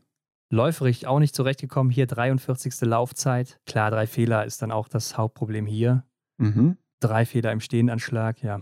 Sehr, sehr schade. Eric Perrault sieht die Verfolgung nicht als 69. Und dann eben genauso wie Thierry Langer, 87. mit drei Fehlern, der eben hier aus der Kurve rausgestürzt ist. Genau, und sein Sturz, der sah ja wirklich aus, als ging er zwei Minuten. ja. Er ist ja da ach, einfach unglücklich unterwegs gewesen. Ja, ist natürlich sehr unglücklich. Dann auch noch über die Waffe gefallen, also wirklich ja. einen Porzelbaum gemacht da. Aber ihm geht es, wie gesagt, soweit ganz gut. Damit gehen wir doch auch weiter dann zum nächsten Rennen. Das war der Verfolger der Damen. Eine Frau jetzt hier in Gelb-Rot unterwegs. Julia Simon hat das gelbe Trikot von Lisa Vitozzi übernommen. Mhm. Und das rote Trikot, weil sie in der Vorwoche den ersten Verfolger gewonnen hat und damit ja auch in dieser Wertung führt. Und was soll man dazu sagen? Sie gewinnt schon wieder. Ja, sie trägt das rote Trikot nicht umsonst, setzt hier ihre Siegesserie fort beeindruckend, ne? auch 19 Treffer gesetzt. Und isoliert betrachtet macht sie auch das zweitbeste Rennen an dem Tag. Ja, das Beste macht nämlich Ingrid Landmark-Tandrevold, die hier Zweite wird mit auch 19 Treffern. 12 Sekunden insgesamt nochmal vor Julia Simon in der isolierten Zeit. Und das drittbeste Rennen macht nicht Maketa Davidova, sie wird aber Dritte mhm. mit 18 Treffern hier, also immer noch auf dem Podium. Und das war Maketa Davidovas bestes Ergebnis in einem Verfolger. Zuvor waren es zwei sechste Plätze mal in Verfolgungsrennen. Also auch wieder ein Personal Best hier. Und ganz kurz vorm Rennen, Hendrik, da will ich auch nochmal drauf eingehen, Anna-Maria Lampic, die war noch beim Anschießen, sagt dann aber ab, weil es ja. wohl anscheinend nicht geplant war, hier zu starten, sondern nur der Sprint und die Staffel. Und das von Position 5. Also das hat mir doch ein riesiges Rätsel aufgegeben an der Stelle. Ja, bei mir auch definitiv kam das große Fragezeichen auf, was ist da los? Da wurde sie von der Startliste gestrichen. Ich meine, wenn man doch schon so eine Ausgangslage hat, da kann man doch schauen, was draus wird, oder? Ich habe dann überlegt, naja, vielleicht will man sie einfach nicht zu sehr belasten, so verheizen in Anführungsstrichen, ne? so wie das auch schon mal thematisiert wurde bei Elvira Oeberg oder ähnlichen dass man da vielleicht was vorsichtiger sein muss, aber da jetzt ein Rennen wirklich den ausschlaggebenden Punkt dann bringt. Ja, sie ist ja jetzt auch keine Anfang 20 mehr, wie man das bei einer Elvira Oeberg jetzt zum Beispiel hat, sondern sie ja. ist eine gestandene Langlaufathletin, jetzt äh, Biathletin eben, äh, die schon ein paar Jährchen auf dem äh, Puckel hat so. Ja, die kennt die Belastung. Die kennt die Belastung, sie wird kein Problem haben mit dem Laufen und ich denke, jedes Rennen, gerade so eine Verfolgung, wo sie auch mal Frau gegen Frau laufen kann, ist doch wichtige Erfahrung auch für sie. Mhm. Also so Wirklich nachvollziehen konnte ich das nicht, auch wenn man dann schon beim Anschießen ist und dann kurz vorher noch sagt, nee Leute, ich dachte hier nicht, ich gehe wieder nach Hause. Genau, dann, dann ist ja auch die Frage, wer hat das entschieden? Ne? Also sie muss ja doch mit der Intention an den Schießstand gegangen sein, ich mache mich jetzt hier warm, ich schieße jetzt mein Gewehr an und so weiter, bereite mich aufs Rennen vor und dann plötzlich doch ja, nicht. Vielleicht war das Anschießen auch so schlecht, Hendrik, dass sie gesagt hat, nee, also heute mache ich auf gar keinen ja. Fall hier irgendwas. Macht's gut, Leute, ich bin weg. Aber gut, sie dann eben nicht dabei. Fand ich sehr, sehr schade. Hätte ich sehr ja. gerne gesehen, gerade auch die erste Runde dann zum Beispiel, wie sie da loslegt. Ja, ich gehe davon aus, dass sie da auf 1 gelaufen wäre. Aber lass uns mal so ein bisschen auch ins Rennen reingehen. Wir haben jetzt die ersten drei genannt. Elvira Oeberg, da hat man ja schon wieder gemerkt, die will nach vorne brechen. Ne? Also sehr ja. früh auch in den Runden schon hat man gesehen, die gibt hier Gas, die will hier vorne wieder mitmischen, die will den nächsten Sieg holen. Und ich fand, das hat man auch so ein bisschen gesehen, zumindest, dass sie auf der Strecke wieder mehr agieren will bei Franzi Preuß. Mhm. Die hat immer so auch in den ersten zwei Runden das Ruder übernommen und äh, hat sich so gezeigt, auch dann mal vor Sophia Schneider zum Beispiel war es, glaube ich, gelaufen. Und da hat man doch schon wieder gesehen, also das ist eine Athletin, die will auch weiter nach vorne, die will hier nicht hinten irgendwo in den Top 20 rumlaufen oder Top 30. Da muss es weitergehen, ne? auch wenn es vielleicht noch gar nicht so geht aktuell. Für mich sah sie auch sehr, ja, nicht aggressiv aus, aber ja, sie wollte auf jeden Fall, genau. Ja, ja. Und da hatte ich den Eindruck, dass es manchmal aber doch eher schwieriger lief. Sah irgendwie schwerfällig aus auf der Strecke. Ja, man sieht es ja auch am Ende so in der Laufzeit, dass sie hier die 22. ist da weiß man auch, da ist deutlich mehr drin. Aber sie versucht es und sie will es, sie hat den Willen einfach. Und wenn es dann wieder läuft bei Franzi Preuß, dann läuft es da eben auch wieder richtig. Ich weiß aber nicht, ob du es wusstest, aber Hendrik, wenn man im Windschatten läuft, das hat dann auch schon so manchen Weltmeister oder Olympiasieger hervorgebracht. Mhm. Wusstest du das? Ja, Seit ein paar Tagen weiß ich das. Also äh, seit Hochfilzen ähm, habe ich vorher gar nicht so drüber nachgedacht. Ich dachte immer, Biathlon wird am Schießstand entschieden und dann vielleicht nee. auf der letzten Runde. Aber anscheinend ist es wirklich so, wenn man im Windschatten läuft, dann wird man Weltmeister oder Olympiasieger, wie dann eben im Langlauf zum Beispiel, weil das sind ja eigentlich dieselben Sportarten. Genau. Oder nordische Kombinationen. Oder auch Tour de France, da ist es auch schon mal entscheidend. Ja. Also da kann man Körner sparen und die kann man dann auch zünden und dadurch wird man dann halt wahrscheinlich den Titel holen. Ja, wer kennt es nicht, die großen Geschichten, wo Martin Foucault immer im Windschatten gelaufen ist. Aber gut, so lernt man jedes Wochenende was Neues und das ist da auch wieder toll. Ja, und wo wir gerade bei anderen Sportarten sind, es gab ja Prominenz im Publikum. Hast du es oh, gesehen? Oh ja, natürlich, natürlich. Julian Nagelsmann, der Coach vom FC Bayern München. Muss man natürlich direkt fünfmal einblenden, wenn man so einen Promi auf der Bühne hat. Der kommt tatsächlich mal zum Biathlon vorbei. Ja, wollte sich mal richtigen Sport angucken, wo die Leute auch ein bisschen was leisten. Ich hoffe, ihr habt keine Fußballfeld jetzt hier. wahrscheinlich auch noch, ne? Nein, aber ähm, Nee, auf jeden Fall cool zu sehen. Und was ich auch cool fand, dass er sich ja wirklich einfach auf die Tribüne zum Publikum stellt. Mhm. Und da denke ich mir, es ist ja auch nicht weit weg von Bayern. Ich weiß nicht, eine halbe Stunde, 20 Minuten oder sowas. Also da werden einige Bayer gewesen sein. Und wenn ein Julian Nagelsmann da durch die ganzen Zuschauer auf die Tribüne läuft, was meinen Sie denn, wie oft der da angelabert wird wegen einem Bild und so weiter? Das habe ich auch gedacht. Klar, er hatte natürlich eine Mütze auf, war ein bisschen vermummt, so, ja, halt, weil es halt kalt war. Ne? Aber man kennt ja seine Mimik im Gesicht, so man weiß, dass der das ist. Oder zum Beispiel, ich hätte ihn wahrscheinlich auch erkannt, also ja. obwohl ich da jetzt nicht so hinterher bin. Aber genau, ähm, habe ich mir auch gedacht, der ist wahrscheinlich oft angesprochen worden und ja, hat ja dann auch so ein bisschen, wie sagt man so, die Vitamin B-Spritze dann im zweiten Rennen erhalten, ne? Ja, war dann auf einmal unten mit dabei, also durfte sich dann an die Strecke stellen, wurde runtergeholt. Ähm, hat auch Fotos gemacht mit den ganzen Athleten und Athletinnen aus Deutschland ja. und Teamfotos und so weiter. Also war vielleicht auch für den einen oder anderen da äh, ein großer Tag, denn David Zobel ja auch ein großer Bayern-Fan. Stimmt. Und äh, ich glaube, er hat sich auch ein paar Tipps geholt von Johannes Lukas. Ja, da habe ich gedacht, wie kommt die Verbindung zustande? Boah, da bin ich mir nicht, nicht sicher, aber hat er ja nicht sogar schon mal irgendwas davon erzählt, dass er auch mit ihm auf der Trainer, ja, Trainerlehrgang oder sowas hatte? Ich meine auch, dass die sich irgendwoher kennen, ne? hat er uns mal im Podcast ja. erzählt. Und äh, ja, Johannes Lukas ja auch dem Fußball nicht ganz abgeneigt. Also demnächst vielleicht neuer Bayern-Trainer oder so. passt auf, Schweden, passt auf. Ja, ich glaube, der ist da ganz gut unterwegs, ja. der Johannes. Aber wieder zurück zum Biathlon. Das vierte Schießen, das war ja nochmal wieder eine richtige Demonstration hier von Gilles Simon, wie man sie auch manchmal so eben kennt. Eiskalt, alles abgeräumt. Und sie ist ja auch bislang in allen Rennen in dieser Saison liegend fehlerfrei geblieben. Sie hat noch keinen Fehler geschossen liegend. Also nicht in den Staffeln, nicht in den Einzelrennen, noch gar nicht. Ja, da hat sie sich wohl ordentlich darauf vorbereitet im Sommer. Das ist äh, ja eigentlich schon wieder fast eine, ein Sonderpost bei uns wert, ne? Eigentlich schon, das stimmt. Also das ist schon sehr, sehr beeindruckend an der Stelle. Hat sie damit jetzt vielleicht auch so ihre Probleme beseitigt? Sie hat in der Pressekonferenz gesagt, dass sie auf einmal jetzt wohl gecheckt hat, wie das Liegendschießen funktioniert. Also sie meint, sie weiß jetzt, wie es funktioniert und deshalb klappt es so gut. Mhm. Ja, ähm, vielleicht hat es da auch echt mal Klick gemacht. Ne? Dieser, dieser berühmte Knoten, der ist geplatzt, aber, aber lustig irgendwo, dass es erst so spät passiert. Also sie ist ja jetzt nicht frisch dabei. Ne? Sie weiß ja eigentlich, wie alles funktioniert und macht das schon eine ganze Weile, aber dass es dann so lange dauert, bis dann endlich mal so der Groschen gefallen ist. Also ich freue mich auf mehr. finde ich sehr gut. Aber klar, sie ist auch gerade mal 26 geworden im Oktober, also jetzt auch noch keine der Älteren. Ja, ich bin gespannt, ob sie das so durchziehen kann oder ob sie dann vielleicht auch wieder in alte Muster verfällt in den nächsten Rennen, denn sie hatte ja immer mal wieder so Phasen, wo sie sehr mhm. stark war und dann aber wieder sehr irgendwo ins Nirgendwo abgefallen ist. Letztes Jahr war es ja noch so unsere Wundertüte. Ne? Man wusste nie genau, was bekommt man da. Ja, oder die letzten zwei, drei Jahre, ne? Seit ja. ihrem ersten Sieg vielleicht sogar. Auf jeden Fall aktuell mit Abstand die führende. Ingrid Landmark-Tandrevold, die kocht dann noch Maketa Davidova auf der letzten Runde ab. Mit einer starken Laufleistung auch. Die zweitschnellste hier, was ich mir eben schon im Sprint gewünscht hätte, wie ich es eben gesagt habe. Okay. Ja, und vierte wird dann Elvira Oeberg. Fünfte Denise Hermann-Wick, die Siegerin eben aus dem Sprint mit drei Fehlern. Anna Oeberg fällt auch einen Platz zurück auf sieben. Lynn Persson wieder mit einer Bestleistung, Hendrik, mit Platz ja. sechs in dieser Saison.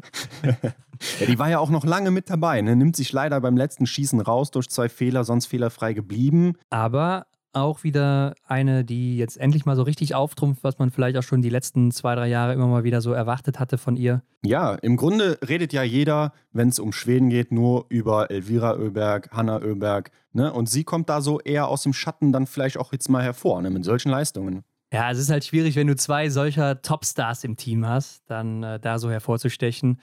Aber ja, sie tut ihr Bestes und vielleicht löst sie ja bald eine der beiden ab. Und äh, wenn, dann wäre es wahrscheinlich eher die ältere. Mal. Aber ich glaube, so weit ist es noch nicht. Dann Lisa Vitozzi auf Rang 8 mit zwei Fehlern, macht auch ein sehr gutes Rennen. Das fünftbeste insgesamt, läuft von Rang 18 eben vor. Lisa Hauser läuft auch vor, von 12 auf 9 mit drei Fehlern. Hier auch läuferisch ja wieder ganz gut dabei. Mhm. Auch Paulina Fialkova macht ein richtig gutes Rennen, ist die drittbeste des Tages. Von 29 auf 10 sogar vor. Also da sieht man, was man auch in der Verfolgung immer wieder gut machen kann. Ja, schießt früh leider den einen Fehler, aber hat dann ja auch noch Zeit, um den wieder auszubügeln. Also es hat auch hier gut geklappt. Neunte Laufzeit hat ja. gepasst an dem Tag. Was mich verwundert ist, Caroline Offigstadt-Knotten ist die einzige mit 20 Treffern, fällt aber Tatsache. von Platz 8 auf 11 zurück und das mit der 47. Laufzeit von 56 Starterinnen. Also ich verstehe das nicht. Sie ist ja in Norwegen im Sommer immer so stark. Sie ist mhm. dann auch in schön gut gelaufen und so weiter auf Schnee. Und dass sie das im Weltcup nur ganz, ganz selten abrufen kann, das verstehe ich einfach nicht. Ja, das äh, finde ich auch merkwürdig. Vielleicht ist sie auch so eher die, die auf Skirollern klarkommt und auf Ski dann eher nicht. Aber ja, klar, da gibt es ein paar Unterschiede, aber dass das so weit auseinander liegt, dass es dann daran liegen könnte, wage ich zu bezweifeln. Vielleicht platzt da auch irgendwann mal der Knoten. Platz 12, Anna Chevalier Boucher, ist auch noch hinter meinen Erwartungen, die ich so an sie hatte. Äh, drei Fehler geschossen. Dann kommt Dorothea Viera, vier Fehler, also viermal eins sogar. 13. geworden. Und dann kommt Vanessa Vogt, Anna Weidel, ein Fehler und zwei Fehler. Arbeiten sich damit auch nach vorne. Sophia Schneider auf Rang 24, trifft leider auch vier Scheiben nicht. Franzi Preuß sogar fünf Fehler, wird 26. Ja. Aber verliert nur einen Platz. Also das geht ja dann immerhin noch, aber klar, das ist nicht ihr Anspruch. Juliane Frühwirt von 40 auf 36 vorgelaufen mit drei Fehlern. Und hier haben wir sie auch noch von Platz 51 gestartet. Anna Gantler landet auf Rang 30. Also 21 Plätze gut gemacht mit zwei Fehlern. Das kann sich doch sehen lassen. Ja, also erste Weltcup-Punkte gesammelt für sie. Und dann gehen wir in die Staffel der Männer. Die war dann am Samstagnachmittag. Hier gewinnt dann am Ende wieder Norwegen vor Schweden und Deutschland. Vierter wird Frankreich, also das nächste Podest für die deutschen Männer. Mhm. Ähm, und an der Aufstellung war ja interessant, Benedikt Doll und Roman Rees, die haben die Positionen getauscht. Benny Doll jetzt Schlussläufer und bei den Norwegern, da fehlte Taje Bö. Ja, Taje Bö raus, dafür Philipp Andersen rein. Er hat natürlich seinen Job auch sehr, sehr gut gemacht, ne? der Philipp, weil brauchte nur einen Nachlader und das ist dann wirklich so eine Situation, wenn du dich dann da beweist, dann, ja, warum sollte der Sigi dann da jetzt nochmal was ändern, ne? Ja, also da muss Taya echt schon wieder richtig gute Leistungen zeigen und im Weltcup nach vorne kommen, damit er da wieder eingesetzt wird. Aber sonst wird das schwierig. Aber ja, das war auch wieder hier eine Machtdemonstration von Johannes Dingesbö, der hier auch alle Scheiben abräumt, die mit Abstand beste Laufzeit hat. Ja. 38 Sekunden auf dieser siebeneinhalb Kilometer Runde.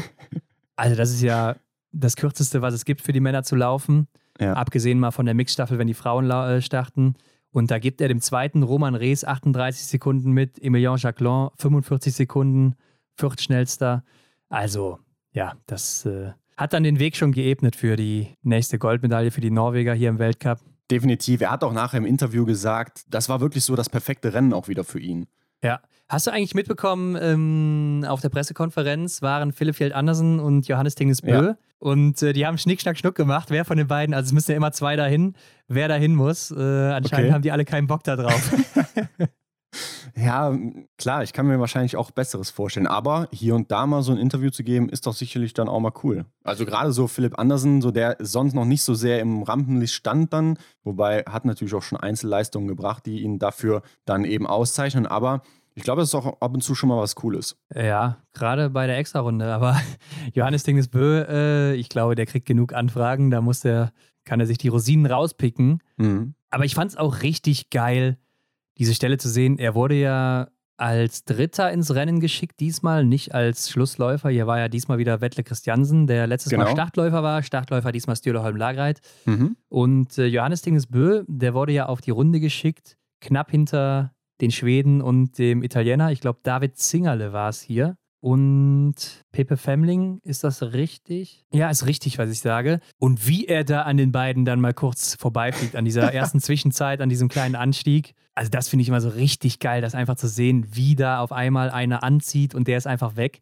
Und da habe ich mich gefragt, denken die jetzt eigentlich gerade in dem Moment, boah, scheiße, ich kann dir nicht hinterherlaufen? Oder denken die vielleicht auch, was für eine Ehre, dass der an mir vorbeifliegt, dass ich das mal sehen darf und mal erleben darf? Was meinst du? Wollte ich gerade sagen, jetzt überleg mal, versetze dich mal in die Lage der anderen Jungs, die dann da von ihm so abgezogen werden. Ne? Also ich glaube, das ist schon frustrierend. Das, ist, das geht nicht so einfach an einem vorbei.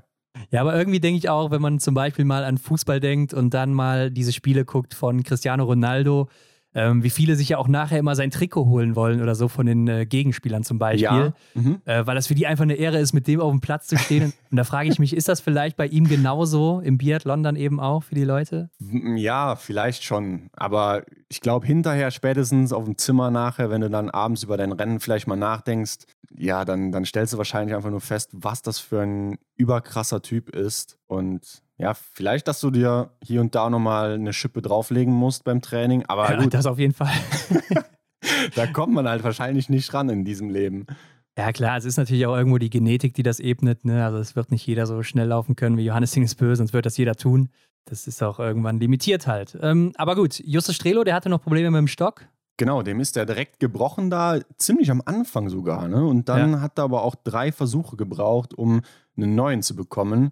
Ja, also da hat der neue sportliche Leiter Felix Witterling keine gute Figur gemacht an der Stelle. Nee, ich glaube, da muss er mal nach der Saison spätestens in äh, Norwegen da mal einen ausgeben. Ja. aber äh, nee, also ich denke, das hat jetzt auch, klar, ist ärgerlich sowas, aber das wird jetzt nicht das Rennen entschieden haben an der, an der Stelle. Roman Rees mit einem sehr, sehr starken Rennen hier, zehn Treffer gesetzt, ohne Nachlader. Und Benny Doll hier als Schlussläufer. Da habe ich mir doch gedacht, Henrik, ist das vielleicht die neue Ruhe von ihm? Denn er wirkte nicht mhm. mehr so hektisch am Schießstand. Auch beim Nachladen sah das sehr gut gechillt aus, halt einfach. Ähm, und sonst kannte man das ja von ihm, dass er da so ein bisschen hibbelig war und nervös wirkte. Das sah doch jetzt recht ruhig aus. Vielleicht ist das diese neue Vaterrolle, wovon so viele sprechen, dass er die, die jetzt hat, diese Ruhe. Hat mir auch gut gefallen, der Benedikt, muss ich sagen. Vielleicht hat er auch gedacht, gut, ich kann ja eigentlich eh nicht mehr viel kaputt machen. Ne? Also das Podest haben wir ja jetzt aktuell nicht. Ich kann ja nur noch nach vorne kommen. Ob es jetzt ein vierter oder ein sechster Platz wird, ja, ja weiß nicht, ob man dann da jetzt nochmal unbedingt drüber spricht. Aber er hat im, aber er hat im Prinzip dann nochmal das Podest rausgeholt. Und dann war es ja eine stabile Leistung von ihm. Kann ich mir vorstellen, dass das so ja, seine neue Leichtigkeit ist. Ja, hat sich ja auch richtig gefreut und ist der Beste auch auf seiner Runde gewesen. Zehn Sekunden vor Samuelsson und 42 Sekunden vor Canton Fiormaillet. Sogar 57 vor Wettle Sjostad Christiansen, der ja hier auch eine Strafrunde schießt. Äh, der ist anscheinend auch noch nicht im Flow. er hat es echt spannend gemacht. Aber Wobei... dass er hier auch so Canton Fiormaillet abkocht. Ja. Also, das ist doch schon echt cool zu sehen. Und so denke ich, könnte er auch Schlussläufer bleiben dann fürs Team. Gehe ich auch von aus. Ja, gehen wir weiter. Dann gab es noch die Staffel der Damen zum Abschluss in Hochfilzen. Und hier gewinnt am Ende Frankreich vor Schweden und Italien. Deutschland knapp geschlagen auf dem vierten Platz. Und fünfter wird das Team aus Norwegen. Mhm. Und mit den Italienern ist das wahrscheinlich eine kleine Überraschung, die ja schon Rebecca Passler geebnet hat. Ja, sie kommt hier fehlerfrei durch, genauso wie Dorothea Viera im zweiten Durchgang. Und Rebecca Passler wie schnell hat die denn geschossen? Ja, aber das sieht man jetzt auch schon in den ganzen anderen Rennen, in Kontiolahti oder auch hier. Sie ist immer vorne dabei in den Range Times, wenn sie nicht sogar die schnellste ist. Klar, ihr fehlt es noch so ein bisschen am Laufen halt. Mhm. Aber sie ist eben auch noch sehr jung. Sie ist eigentlich noch Juniorin. Und äh, ich glaube, das ist halt auch so die nächste, die jetzt nachkommen wird in Italien und ja. äh, auch in den nächsten Jahren mal oben angreifen kann und auch wird. Aber hier so das erste Ausrufezeichen gesetzt. Und ich glaube, das ist auch das, was dir dann gerade so ein Podestplatz dann auch am Ende, der dann rausspringt, weil das Team ist ja auch nicht so stark besetzt, abgesehen von Dorothea Viera und Lisa Vitozzi, ist das doch was, das nimmst du mit und äh, da kannst du drauf aufbauen auch. Absolut. Ich glaube, in Italien ging dann auch gut die Party ab, kann ich mir zumindest ja, vorstellen. Ja, 100 Pro. Also solche Events, solche Ergebnisse, die muss man wahrscheinlich einfach feiern, wie sie kommen. Gerade weil es so selten ist für die Italienerinnen momentan. Richtig. Ja. Aber auch die ganze Staffel, die braucht nur vier Nachlader insgesamt. Ja, aber auch Samuela Komola, die macht es ja auch richtig gut gegen Maketa Davidova, da Hanna Oeberg, äh, Vanessa Vogt war noch mit dabei, Chloe Chevalier. Und da hat sie sich, klar, sie ist halt nur die neunte, verliert da eine Minute zwei. Aber das hätte viel, viel schlimmer ausgehen können für die Italienerinnen. Sie schießt mhm. richtig gut, war, glaube ich, auch immer nach den Wechseln mit die erste oder sogar die erste, also nicht nach den Wechseln, nach den äh, Schießeinlagen immer die erste noch.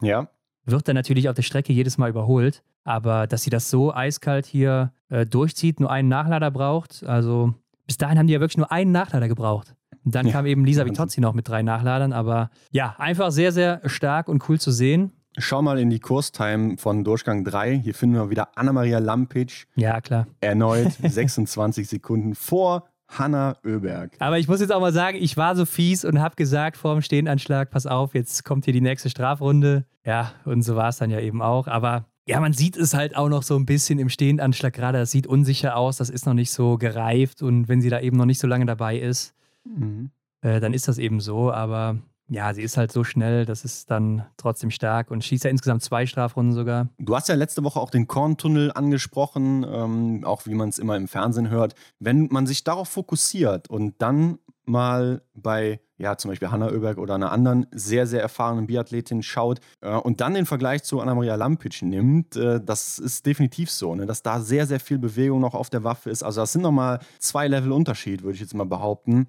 die sie da noch aufarbeiten muss. Ja, wobei es gibt auch diese unterschiedlichen Athleten und Athletinnen. Äh, zum Beispiel Laura Dahlmeier war so eine, die konnte das immer sehr, sehr ruhig halten, die Waffe. Mhm. Dass sie halt äh, ganz, ganz wenig Bewegung hatte. Und dann gibt es halt andere, die, die haben ein bisschen mehr Bewegung. Ich würde sagen, Marta Foucault war auch eher so einer.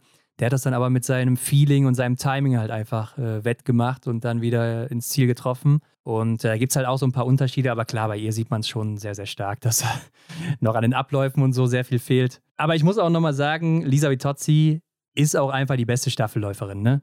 Also wie sie auch mit drei Nachladern trotzdem noch schneller ist als andere mit einem oder sogar keinem Nachlader das ist schon unglaublich. Und eine Strafrunde schießt ja eigentlich niemals. Mhm. Ähm, läuferig auch aktuell sehr gut in der Spur. Also da muss man wirklich sagen, ich glaube, es gibt wenige Staffelläuferinnen, oder mir fällt keine ein, die so souverän und solide ist wie sie. Gebe ich dir recht. Ist einfach auch wieder schade, dass es dann eben nicht so vier starke Italienerinnen gibt, ne, dann, ja. dann überleg noch mal. Noch nicht, wie, noch nicht. Aber genau, noch, noch nicht, ja. Kann ja noch alles werden. Ist die Frage, ob dann nicht die eine oder andere dann abspringt. Ne? Also weiß man ja auch nicht, was mit Dorothea Viera zum Beispiel in der nächsten Saison sein wird. Aber ja, jetzt stell dir mal vor, die wären einfach auch so ähnlich stark besetzt wie Norwegen zum Beispiel vor ein, zwei Jahren. Dann ähm, hätten wir da definitiv auch noch andere Konkurrenz standardmäßig auf dem Podium. Und wo ich das jetzt gerade sage, Norwegen, es war doch sehr, sehr ungewöhnlich und sehr ungewohnt, zu sehen, dass Norwegen ja fast schon hinterherläuft. Ja, wobei die ja auch am Schießstand ein sehr gutes Rennen machen. Die haben mit Italien zusammen die wenigsten Nachlader geschossen. Mhm. Und daher ja schon ungewöhnlich, dass sie halt so weit hinten sind dann hier. Klar, läuferig fehlt es dann eben und äh, die Range Time, die ist auch nicht gut, obwohl sie eben so wenig Nachlader haben. Also dritte Range Time für die wenigsten Nachlader, dann damit noch hinter Frankreich. Ja gut, die haben auch nur vier Nachlader, also habe ich natürlich Quatsch erzählt. Die haben alle drei, vier Nachlader. Genau. Ja, gut, ja, ja dann wird es einfach hier am Laufen gelegen haben, ne? Caroline Aufgesagt-Notten, Emilie Kalkenberg und. Caroline Erdal. Caroline Erdal, ja. Wenn man mal so in die Laufzeiten reinguckt, Kalkenberg und Erdal mittig, also Platz 8 und 7 von ja, 18 und 17 Starterinnen waren es dann zu dem Zeitpunkt noch. Ingrid Landmark-Tandrevold, sechs schnellste, hat vielleicht aber auch schon ein bisschen rausgenommen, weil da nichts mehr ging. Und Caroline Aufwixer-Knotten, die zehnte von 19 Starterinnen waren es da noch. Mhm. Hm, ja, okay. Aber man sieht auch, was sie für eine Zeit verlieren. Ja, aber die anderen Nationen, die waren halt immer ein, ein Stückchen davor. Und dann wirst du am Ende halt eben nur Fünfte. Aber hier muss ich auch sagen, das ist mir auch letzte Woche schon aufgefallen, da fehlen doch aus sportlicher Sicht jetzt schon gerade in den Staffeln die Russen und Russinnen und auch Belarussen und Belarusinnen. Das waren eben zwei, die konnten auch immer noch mit aufs Podest laufen oder um den Sieg laufen. Ja, und jetzt hast du vielleicht drei große Staffeln, vielleicht vier. Also mhm. Schweden, Frankreich, Deutschland, Norwegen. Dann hast du so ein paar andere mit Italien, Tschechien, Österreich vielleicht hier und da mal oder die Schweiz hier und da mal. Aber dahinter, da war es das schon. Also da gibt es vielleicht mal eine Überraschung in dem einen oder anderen Rennen, aber im Großen und Ganzen werden das diese drei, vier, fünf, sechs Nationen immer unter sich ausmachen und die Podiumsplätze äh, so unter sich aufteilen. Genau. Im Grunde ist es ja auch beim Tippspiel wieder eine sehr einfache Sache, was die Staffeln angeht. Ja, du musst also, halt die Reihenfolge richtig tippen, das ist das Problem jetzt. genau, immer. also wer da drin ist in den Top 5, das hat man meistens immer richtig. Nur die Reihenfolge, die ist natürlich dann entscheidend. Aber auch hier Gia Simon mal wieder mit einer eiskalten Schießeinlage beim letzten Schießen, oh, ja. wo sie das Rennen entscheidet. Brutal. Also in einer absoluten Topform. Und da bin ich gespannt, wie sich das Ganze dann in Annecy-le-Grand-Bonnant nächste Woche in Frankreich ausübt. Aber davor gehen wir erstmal zu den Männern, Hendrik. Da gab es genau. nämlich noch einen Verfolger, wo Johannes Dingesbö einen riesigen Vorsprung hatte und den rettet er auch ins Ziel. Mit zwei Fehlern gewinnt er hier mal wieder, twerkt ins Ziel. Was war denn da los? Also der, der in Gelb tanzt, war es dann am Ende. ja, so könnte man es bezeichnen, auf jeden Fall. Also er hat da ja nichts anbrennen lassen, wobei bei dem einen, es war es, liegend schießen, ne? wo sich der Schuss schon vorher gelöst hat, das sind solche Sachen, damit kann er sich halt selber schlagen. Ne? Ja, klar, da hat er auch mal kurz aufgestöhnt. Ne? Also da äh, kam ja direkt der fünfte Schuss nach dem vierten innerhalb von Millisekunden. Also ja. da ist er irgendwie direkt wieder drangekommen. Vielleicht auch nicht ganz konzentriert gewesen an der Stelle. Das wird ihn auch sicher ärgern, wie Sven Fischer auch gesagt hat im Fernsehen. Mhm. Gehe ich voll mit. Und er hatte aber auch vorher gesagt, Angriff ist die beste Verteidigung im Interview.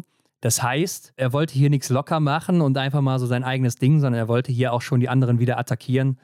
Und das hat man ja auch früh gemerkt. Also geht da wieder ein ordentliches Tempo. Ja. Ist auch läuferig mal wieder der Beste hier an dem Tag. Das ist einfach schon der Wahnsinn und das ja auch, obwohl er am Ende so ein bisschen austrudeln hat lassen auf der letzten Runde, um ein bisschen jubeln zu können und äh, ein bisschen Kräfte zu sparen. Mhm. Und hier ist es mir auch nochmal aufgefallen, und da wollte ich dich auch nochmal fragen, Hendrik, wer hat sich denn eigentlich gedacht, diese Drohne hier, diese Drohnenaufnahmen, die sie jetzt hier neu haben beim ZDF, wo man überhaupt nichts erkennt und die auch noch im Winter voll vibriert, die Kamera, das wäre eine geile Idee, dass wir das mal hier einbauen. Wer hat sich das gedacht, frage ich mich. Das kann ich nicht beantworten, aber ich schätze mal, man hat sich gedacht, man muss ja auch irgendwie so die neue Technik, die zur Verfügung steht, mit einbauen. Von daher lass uns doch mal eine Drohne nehmen, das ist bestimmt voll hip. Ja, war ja 2016 so ein Ding haben sich dann die Ü50-Jährigen gedacht. Bisschen late to the party, wie man sagt. Ja, also echt, da kann man echt nur mit dem Kopf schütteln, was da fabriziert Aber wird. wo wir gerade bei Kamera sind und Aufnahmen, mich hat am Wochenende auch sehr, sehr doll geärgert, wie viele Wiederholungen, Zeitlupenstudien es gab. Ist dir das ja. auch? Also ja, ich kann dir auch sagen, warum. Und zwar, weil in Hochfilzen auf den ersten, ich weiß es nicht wie viel Metern, halt bis zu dieser Omega-Kurve, die wir jetzt auch alle kennen, äh, wo dann alle immer rausfliegen, ja. bis zu dieser Kurve gibt es, glaube ich, keine Kameras auf der Strecke. Und deshalb mhm. bringen die natürlich nach dem Schießen immer circa zweieinhalb, drei Minuten Zeitlupen, Wiederholungen und so weiter. Das ist ja auch sowas, das äh, nervt mich schon seit Jahren, dass die da nicht nochmal irgendwo eine Kamera einbauen. Und wenn die mir jetzt wieder kommen, ja, kein Geld oder was, mhm. ey, das ist nicht mehr so teuer. Und wenn ihr da eure GoPro hinstellt für 300, 400 Euro oder so und dann noch von mir aus einen Mann dazu oder die irgendwie vielleicht auch fest installiert, aber lasst doch die Drohne weg und stellt doch da eine Kamera auf. Das kann es doch nicht sein, Leute. Also was soll denn das? das Gerade so aus dem Schießstand raus, weißt du, wo vielleicht auch viele dann in entscheidenden Situationen, wenn die nebeneinander sind oder hintereinander, nochmal richtig Gas geben. Mhm. Also wie oft war es schon, dass Johannes Dingesbö als Zweiter, Dritter, Vierter raus ist und dann zum Beispiel nochmal nach vorne angezogen ist direkt am Schießstand und direkt da war und man hat das alles verpasst. Genau, das hat mich auch sehr aufgeregt. Also zum Teil ist es mir sogar aufgefallen, dass zum Beispiel von Navrat und Johannes Bö im Sprint, glaube ich, war es, sogar zweimal derselbe Clip dann gezeigt wurde. Zeitversetzt natürlich irgendwie, aber also es gibt ja auch Leute, die schauen Biathlon an einem Stück und verfolgen das Rennen durchgehen. Und es gibt halt die Leute, die gehen sich mal in der Küche einen Kaffee holen und sind mal kurz weg oder so und sehen dann solche doppelten Sachen nicht. Aber für die andere Fraktion, ja, wie das uns beide betrifft, ist es ja schon fast Folter. Ne? Da siehst du diesen Clip ja, schon ja. wieder. Und ich denke mir auch immer, auf der Strecke, da passieren so viele Sachen.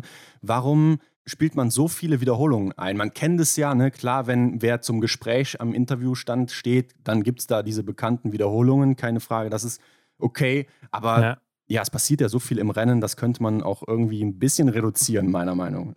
Ja, und dann eben diese Drohne. Weißt du, wie teuer so eine Drohne ist? Also da äh, kannst du mir nichts erzählen von wegen, wir haben kein Geld für irgendwie eine Kamera da noch aufzustellen. Also so ein Blödsinn. Ja, ähm, auf jeden Fall fand ich das ganz gut im Sprint, wo sie dann immer mal wieder Wiederholungen nachgereicht haben, zum Beispiel den Start von einem deutschen Athleten oder einer deutschen Athletin, weil in der Vorwoche war es ja in Kontiolahti so, dass sie dann immer das Schießen unterbrochen haben von irgendwem, der vielleicht auch gut im Rennen lag und dann den Start gezeigt haben, der aber eigentlich keinen interessiert. Und mhm. hier war es so, die haben das Schießen zu Ende gezeigt und dann die Wiederholung vom Start von Johannes Kühn zum Beispiel. Mhm. Ähm, das fand ich ganz gut. Oder auch die Zieleinläufe zum Beispiel als Wiederholung oder sowas. Oder auch schon mal, wenn ein Schießen hier oder da mal verpasst wurde, haben sie das nachgereicht. Das fand ich ganz gut. Also find, ich finde, das kann man auf jeden Fall machen und äh, sodass du halt alles oder möglichst viel mitbekommst. Aber die Regie in Hofilzen, das weiß man auch, die ist auch nicht besonders gut, hat auch wieder viel verpasst im Sprint und so. Absolut. Also, ja, ja man, das ist ein leidiges Thema, aber komm, lass uns da nicht weiter drauf eingehen. Das äh, ist ja jedes Mal dasselbe. Ja, schauen wir uns die One-Man-Show von Johannes Dingsbö nochmal an, beziehungsweise die sind wir ja schon durchgegangen. Also hinter ihm dann Stühle Holmler Greit und Emilien Jacquelin, die konnten nichts anrichten gegen ihn. Ähm, haben ja auch beide zwei und drei Fehler geschossen. Ja, die mussten so ein bisschen gegen sich eher kämpfen um Platz zwei. Stühler rückt dann eben eins vor, Jacquelin eins zurück mit einem Fehler mehr. Aber ich finde auch Stühler jetzt mal abgesehen von Johannes Dingsbö, der sieht auch so souverän und gut aus und was der auch immer für einen Rhythmus am Schießstand schießt, der zieht den eiskalt durch. Mhm. Also das ist auch wirklich stark, was er zeigt. Wenn Johannes Hingsbö nicht da wäre, dann hätte er jetzt auch schon vier Siege geholt, glaube ich. Ja genau, war sein vierter, zweiter Platz hier. Das ist schon echt atemberaubend, was die beiden da vorne zeigen. Er kann halt läuferig noch nicht ganz mithalten, das ist sein Problem. Aber wenn Johannes Dingesbö mal ein bisschen mehr am Schießstand struggelt, ja, dann wird es auch für ihn vielleicht ein bisschen schwieriger mal. Vielleicht profitiert er dann von seiner Konstanz, ne? dass er immer wirklich im Nacken von Johannes sitzt und dann vielleicht mal am Zug ist. Aber ich weiß nicht, ob es dir aufgefallen ist, mein Freund Urus Wellepetsch, der war nur am Schießstand dieses Wochenende und vielleicht mhm. war das das Problem, Hendrik, denn er konnte nicht anfeuern. Ja, er konnte nicht anfeuern, genau. Vielleicht ist seine Position auch eher tatsächlich an der Strecke, dass er nochmal ein bisschen Magie mit einbringen kann da. Ne? Die, Auf jeden äh, Fall ist seine äh, Position an der Strecke, Leute. Also wenn das hier einer vom DSV hört und das wird irgendwer hören, dann, Leute, stellt den Mann an die Strecke. Da gehört er hin zum Anfeuern. Der setzt nochmal Kräfte frei. Ja, und nach dem zweiten Schießen Ron, habe ich jetzt noch eine Frage an dich. Wer Runde 3, oder? Runde 3. Wer, wer, hat sich denn jetzt den Stock gebrochen? War es Gigonard aus Frankreich oder Johannes Dahler aus Norwegen? Wer ja, man weiß jetzt? es nicht. Man weiß es nicht, weil die haben ja denselben Anzug an. Oder nee, die haben denselben Hersteller. Sieht ja dann auch sehr ähnlich aus. Also eigentlich ja. gar nicht. Aber ja, es war natürlich Antonin Gigonard, der sich den Stock gebrochen hatte. Aber er ist ja, also ich habe zuerst gedacht, er hat sich versprochen, ne? Oder wenn man, wenn man jetzt zum Beispiel sagt, Johannes Dahle aus Frankreich, dann ist ja klar, der hat irgendwie vielleicht gerade da auf Johannes Dahle im Datacenter geguckt oder sonst was und sieht dann da einen französischen Anzug oder umgekehrt vielleicht Antonin Guillonard aus Norwegen, ne, dass er vielleicht eine norwegische Flagge gesehen hat ja. und äh, Antonin Guillonard im Bild. Aber Johannes Dahle mit dem Stockbruch, sagt er, und dann später am Anstieg nochmal, also bestätigt das nochmal, da hat er anscheinend einen Stock zurückbekommen und dem ist gar nichts passiert. ja, da musste ich auch sehr, sehr lachen, aber ja, was heißt lachen? Also war halt sehr. Es war ja auch lange im Bild. War witzig, ja, aber ich meine, versprechen kann man sich ja, aber ja irgendwie. Das war kein, ja, aber es war kein Versprecher, das ist ja das gen Ding. Genau, da hatte ich aber eigentlich dann auch ähm, Herbert so in der Pflicht gesehen, da mal zu sagen, hier hör mal, das war nicht äh, Anton Gigunat, das ja. war. Es ist mir aber auch schon die letzten Jahre aufgefallen, äh, man merkt das ja immer mal unterschwellig, dass der andere gemerkt hat, dass der gerade was falsch gesagt hat, da zwischen den beiden, auch bei Christoph Hamm oder so. Ja. Und äh, weil der andere dann plötzlich ruhig wird und die verbessern sich dann nicht oder sonst was. Also nur in ganz seltenen Fällen. Einmal hat Herbert was gesagt, ich weiß nicht mehr, was es war. Genau. Ja, Fehler passieren ja, ne? Ist ja kein ja, Thema. Ja, klar, klar. Aber das war schon heftig. Und wenn es dann eben diese Menge ist über das ganze Wochenende. Ja, ich, ich glaube, deine, deine Liste ist schon wieder. Ja, ja. ich wollte mich ja eigentlich gar nicht so viel damit aufhalten und habe ich vielleicht schon nicht. Also ich habe schon viel rausgelassen, aber es äh, macht mich, glaube ich, nicht sympathischer, wenn ich das jedes Mal ja. aufbringe. Ron, der einen rauslässt, lass uns nochmal hier auf die Liste schauen. Canton Fiomayer, der lässt einen raus, verbessert sich um drei Plätze auf Rang 4, also hier erstes Top 5 Ergebnis, setzt auch nur eine Patrone daneben. Ja, beim letzten Schießen hat er wieder den alten Canton rausgucken lassen, so, wo er die alle abgekocht hat, dann mit fünf Treffern. Äh, ich habe sogar die ersten vier so getippt, also das lief oh. ganz gut bei mir. Ja. Und dann kommt aber schon Niklas Hartweg, der Mann im blauen Trikot. Der hat wohl vorher auch äh, bei Instagram mit Philipp Fjeld Andersen so ein bisschen gespaßt. Letzter Tag im blauen Trikot morgen für mhm. ihn, weil Philipp Andersen ist ja als Vierter gestartet und er als 22. Aber man muss sagen, der Schweizer hat es verteidigt. hat er ordentlich ein paar Kinnhaken verteilt, ne? Zumindest in den Gedanken, vermutlich. er hat es dem Philipp ordentlich gezeigt. Ne? Also ihre Rennen, die laufen ja quasi komplett in die gegenseitige Richtung. Also für Niklas ging es weit nach vorne, für Philipp Andersen ging es leider weit nach hinten. Auf Rang 20 ist er im Endeffekt gelandet. Also Niklas hat sich da ordentlich bewiesen und ich glaube, das ist auch so der interessante Zweikampf, den wir jetzt über die nächsten Wochen sehen werden, ums blaue Trikot bei den Herren. Die beiden werden sich hier und da nochmal eine Runde necken, das habe ich im Gefühl. Ja, also ich bin schon überrascht, wie gut Niklas Hartwig hier in den Winter startet und äh, dass er so gut mithalten kann. Ja. Aber ist natürlich sehr cool zu sehen, dass er jetzt auch da oben angekommen ist. Zweitbester auch an dem Tag, also zweitbeste mhm. isolierte Zeit, nur 3,2 Sekunden hinter dem Finnen Hai Jula. Und auf Platz 6 ist Tommaso Giacomel, auch eine neue Bestleistung mit 18 Treffern und war vorher einmal Siebter in der letzten Saison im Verfolger von Östersund. Mhm. Und das sind ja auch so die beiden, wo ich äh, in unserer Top 5 Folge gesagt habe, das könnten vielleicht zwei sein, die könnten dem Philipp Feld Andersen das Leben schwer machen im blauen Trikot, auch wenn er so das große oder der große Favorit ist auf das blaue Trikot. Mhm. Aber hat sich ja mal wieder bewahrheitet. Also ein bisschen Ahnung habe ich anscheinend schon noch. Oder äh, ich könnte vielleicht auch so ein bisschen Talentscout werden. Mm, ja. Na, wenn, dann, wenn dann noch jemand einen braucht, meldet euch. Jakob Fack auf Position 7 und dann Johannes Dahle, der Norweger, der macht ein gutes Rennen, verbessert sich um zwei Plätze, also ähm, gibt da auch wieder deutlich ein Zeichen in Richtung Siggi mit zwar drei Fehlern am Ende nochmal, ähm, aber seine Laufzeit, da steht er schon wieder hinter Johannes Tinisbö. Ja, 0,5 Sekunden, wobei natürlich Johannes Dingesbö ist ins Ziel reingetrudelt. Ja. Also wird es ein bisschen mehr Abstand eigentlich sein. Johannes Dauler, der hatte ja noch ein Foto, finde ich, mit Sebastian Samuelsson, was er gewonnen hat. Ähm, das heißt, dass er bis zum Ziel durchziehen musste, Vollgas geben musste, aber schießt ja auch beim letzten Schießen nochmal zwei Fehler. Sonst wäre es nämlich nochmal deutlich weiter nach vorne gegangen. Auf jeden Fall. Sebastian Samuelsson 9., Martin Ponzil-Oma 10. Und ich finde es schon krass zu sehen, dass ein Sebastian Samuelsson mit zwei Fehlern und als Achtbester des Tages nur 18 Sekunden hinter dem Besten nur von 19 auf 9 vorläuft. Also da ist er auch nicht weit vorgekommen dann, mhm. weil die anderen aber auch, die vor ihm waren, dann halt auch ein ganz gutes Rennen gemacht haben. Ja, da steckst du halt oft nicht drin, aber irgendwie, wo sind die Schweden? Wir haben jetzt hier Samuelsson auf 9, Ponsiloma auf 10. Also irgendwie habe ich gedacht, das äh, wird anders in Hochfilzen hier, beziehungsweise das geht nochmal ein Stück weit nach vorne. Ist aber nicht so. Ja, aber war auch nie so der Ort für die Schweden, ähm, Hochfilzen. Also da kommen auch wieder bessere Tage, denke ich. Taje Bö wird 16. von 39 auf 16 vor, macht das drittbeste Rennen. Das musste er auch machen. Fünfte Absolut. Laufzeit hier. Also der musste einiges rausholen. 18. wird Benedikt Doll. Der fällt mit vier Fehlern weit zurück und ist damit bester Deutscher immer noch. Das war natürlich kein guter Tag dann auch fürs deutsche Herrenteam. Aber so kann es gehen. Ne? Also wir haben ja auch letzte Woche schon spekuliert, geht das jetzt so weiter oder nicht? Ne? Kontiolahti war brutal stark, auch komplett, was das ganze Team, Damen als auch Herren betrifft. Und jetzt, naja, sieht das Ganze schon wieder anders aus. Ne? Das ist ein bisschen gebraucht hier, der Verfolger. Schade. Ja, auf jeden Fall. Philipp Fiat Andersen, der fällt auch weit zurück mit vier Fehlern auf Rang 20. Mhm. Und da muss man sagen, hat Benedikt Doll natürlich ein deutlich besseres Rennen gemacht als Philipp Feld Andersen, der auch läuferisch viel, viel stärker war. Ja, auf Rang 6 in der Laufzeit. Und Philipp Fiat Andersen eben nur 31. verliert Stimmt, 50 ja. Sekunden auf Benny Doll, also das ist schon ein riesiger Unterschied. Justus Strelo wird 26. fällt auch weit zurück mit drei Fehlern. Wettle, Schorster, Christiansen 27.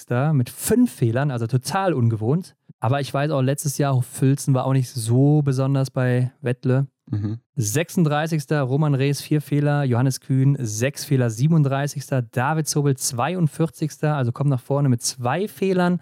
Und Philipp Navrat, der wird 54. mit sieben Fehlern und alle sieben Fehler im Stehendanschlag. Ja, der haut ja auch fünf direkt mal beim ersten Stehenden daneben. Ich habe zuerst gedacht, es wäre Crossfire gewesen, aber ich ja. glaube, das war es nicht. Nee, so sah es dann nachher auch aus, beziehungsweise wurde ja auch vom Fernsehen so ein bisschen analysiert. Das war ja scheinbar einfach nur ein sehr, sehr schlechter Tag für Philipp Navrat. Also Crossfire war es scheinbar nicht. Ja, viertletzter geworden hier an dem Tag. Da muss er sicherlich auch um seinen Platz langsam bangen. Und Henrik, damit gucken wir doch direkt mal auf die Leute, die im Weltcup das Rennen machen. Ganz weit vorne Ladies first, fangen wir hiermit an. Julia Simon im gelben Trikot, 310 Punkte. Und auf Platz 2 ist Ingrid Landmark-Tandrevoll, 245 Punkte. Und dann kommt Lisa Vitozzi, 242 Punkte. Die war letzte Woche noch die führende. Und dann kommt Denise Hermann Wick, zwei Punkte nur auf Lisa Vitozzi zurück, bevor dann Marketa Davidova auf Platz 5 auftaucht. Ja, aber alles noch sehr eng zusammen, gerade auch durch diese großen Punkte, die man auf dem Podest macht. Da kann sich schnell wieder alles ändern. Gilles Simon, klar, die hat jetzt schon einen kleinen Vorsprung da oben, aber auch hier, wenn sie da einbricht und äh, es sind nächste Woche drei Rennen in Anzile Grand Bonan, drei Einzelrennen, genau. dann kann sich da einiges wieder tun. Elvira Oeberg ist noch äh, sechste beste U25-Athletin, weiterhin mit riesigem Abstand. Dann Hanna Oeberg siebte, Lisa Theresa Hauser achte, zehnte ist Dorothea Viera und dann kommt Vanessa Vogt auf elf, Anna Weidel auf zwölf und Sophia Schneider auf 13. Ja, mit Blick auf den Gesamtweltcup ist das doch gar nicht so übel. Ja, das ist super gut. Also da müssen wir nicht drüber reden, das haben wir selten gesehen oder lange mit nicht mehr gesehen, so früh in der Saison. Genau, mit dem Hintergrund, des vergangenen Wochenendes jetzt in Hochfilzen. Na, hätte man vielleicht denken können, ja, war jetzt doch nicht so Bombe, aber sie halten sich ja noch gut hier in den Punkten. Von daher blicken wir auch zuversichtlich nach Frankreich. 25. ist Lou Jean Monod, die zweitbeste U25-Athletin, hat aber schon 140 Punkte oder 141 Punkte Rückstand auf Elvira Oeberg. Und dann müsste noch irgendwo Franzi Preuß sein, 39. und Juliane Frühwirth, 43. Hier ist es wieder wichtig. In der nächsten Woche wird der erste Massenstart anstehen. Das heißt, du musst am besten unter den Top 25 sein nach dem nächsten Verfolger, damit du da sicher gesetzt bist. Oder du musst zu den Top 5 des Weltcup-Ortes gehören. Mhm. Ähm, da ist es jetzt schwierig für Franzi Preuß oder auch für Juliane Frühwirth. Ich glaube, für Franzi, klar, mit einem guten Rennen, da ist sie schnell vorne dabei. Wie viele Punkte sind es jetzt bis 25? 49. 49 Punkte, ja, da müsste sie ja wirklich schon in die Top 5 oder so mindestens einmal laufen. Dann machten aber die anderen wahrscheinlich auch noch ein paar Punkte. Das kommt dazu, ja. Also da müssten schon wahrscheinlich zwei gute Platzierungen rauskommen, aber mit zweimal Top 10 wirst du eventuell auch schon im Massenstart dabei sein durch die Ergebnisse. Ja, das ist halt das Problem, wenn du dann so spät einsteigst und drei Einzelrennen verpasst hast. Mhm. Und dann gehen wir doch mal weiter auf den Männer-Gesamtstand. Johannes Dinges Bö vor Stühlerholm Lagreit der sich ja eigentlich auch noch ganz gut hält, ne, dahinter. Also es sind jetzt ein bisschen mehr als 60 Punkte Abstand zwischen den beiden. Das ist noch gar nicht so viel. Also wenn Johannes Dings Böhmer ausfällt und Stühler Greit erster oder zweiter wird, dann ist er sofort in Gelb. Ja, das darf man diese Saison auch gar nicht aus dem Kopf verlieren. Ne? Dieses neue Punktesystem, dass wenn einer ausfällt, es keine Punkte gibt, ähm, da wird nichts gestrichen und eine Top-Platzierung haut ordentlich rein. Also da äh, bleibt Sulheimer Greit gut in Reichweite. Und ähm, ja, ihm hinterher kommt dann Emilien Jacquelin aus Frankreich. Ja, der hat allerdings dann auch schon wieder gute 70 Punkte auf Stühler. Und dann kommt Sebastian Samuelsson als Vierter, Martin Ponzileoma als Fünfter. Niklas Hartwig, bester U25-Athlet, immer noch Sechster. Sehr cool zu sehen. Roman Rees, der war Dritter letzte Woche, ist jetzt mhm. Siebter. Und dann kommt Canton Fiormaillet auf Rang 8 und dann kommt der nächste U25-Athlet, das ist Philipp Feld Andersen auf Rang 9 jetzt. Der hat jetzt 30, 34 Punkte auf Niklas. Das kann sich auch ganz schnell wieder ändern, wenn da einer mal ja, einen schlechten Tag hat. Also Niklas in dem Fall. ja, ich denke, das wird halt, wie ich eben schon sagte, ein interessantes Duell werden. Da kann man nochmal so drauf schielen, was passiert da. Ich hoffe, das wird da oben nicht schon äh, eine, so eine Sache, wie wir vor zwei Jahren gesehen haben dass, dass Johannes und Dula sich das Ding da ja mehr oder weniger zusammen irgendwie zurechtlegen und dass einer von den beiden dann gewinnt, ist natürlich jetzt noch früh, ja, in der Saison, keine Frage. Aber die Tendenz, die geht ja aus meiner Sicht schon dahin. Ich habe es ja auch so predicted, ne, in unserer Vorhersage. also ich glaube schon, das bleibt so. Da muss ich die Spannung ein bisschen rausnehmen, aber wer weiß, vielleicht wird mal einer krank oder sonst was. Und ein anderer hat mal eine Phase, wo er sehr stark ist. Und die Frage ist ja auch, kann Johannes Dingesbö diese Form bis zum Ende halten? Das bleibt also spannend. Und auch wenn die Leute immer sagen, ja, langweilig dieser Verfolger. Mhm. Aber ich finde, es ist gar nicht langweilig, weil zum Beispiel, als Johannes Dingesbö diesen Fehler liegend geschossen hatte und Stühler dann auf 23 Sekunden oder sowas rankam, da hast du ja schon wieder gedacht, oh, wenn der jetzt noch einen Fehler schießt, dann ist er auf einmal wieder dran. Und dann, das ist ja die Spannung vom Biathlon. Also, dass du bei jedem Schießen so einen Wechsel haben kannst oder so einen Spannungswechsel auch als Zuschauer.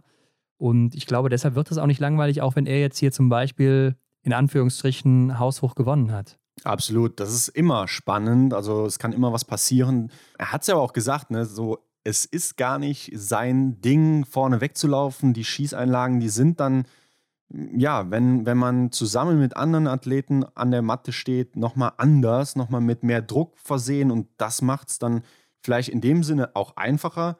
Aber hier ähm, ja, fühlt er sich einfach gar nicht so wohl in dieser Situation, wenn er so viel Vorsprung hat und weit und breit kein Konkurrent zu sehen ist. Ja, dann wird man vielleicht ein bisschen sloppy oder sowas im, im Kopf und mhm. äh, wird ein bisschen müde oder überheblich und ist nicht mehr so konzentriert. 13.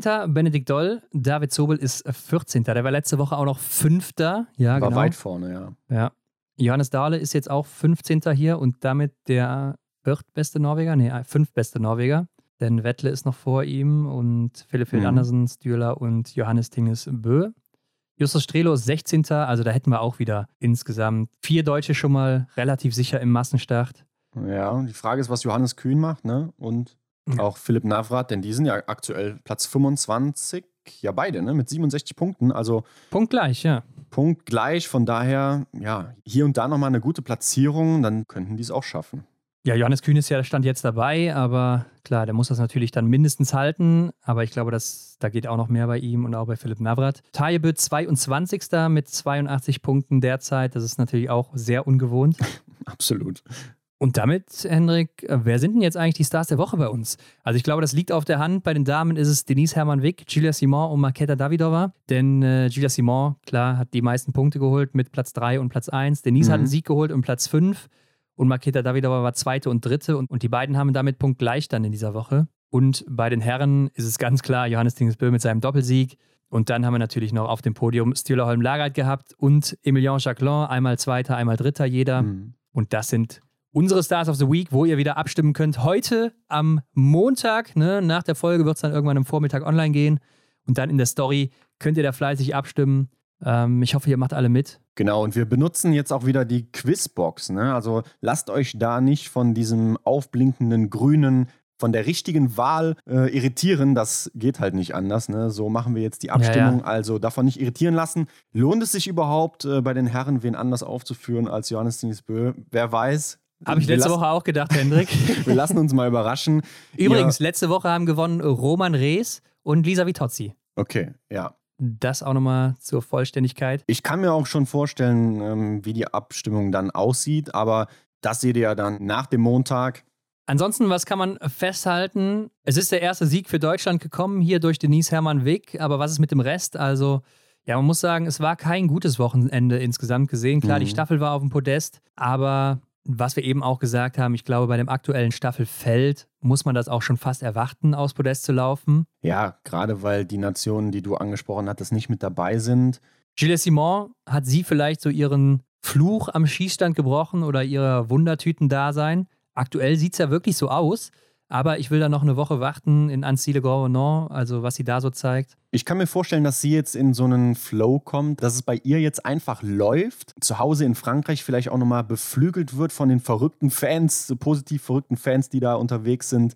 Mm, ich glaube, das wird eine dicke Show und ähm, dann ist natürlich die Frage, wie kommt sie aus der Weihnachtspause zurück? Bis jetzt alles getroffen im Liegenanschlag. Da ist die Frage, ist das ein Flow, den du mitnimmst oder denkst du irgendwann drüber nach, wann kommt denn der erste Fehler? Weil der muss ja kommen. Also irgendwann wandelt sich man, das man vielleicht. Man wartet eigentlich drauf. Ja, also da ist auch die Frage, wie wird sie damit umgehen?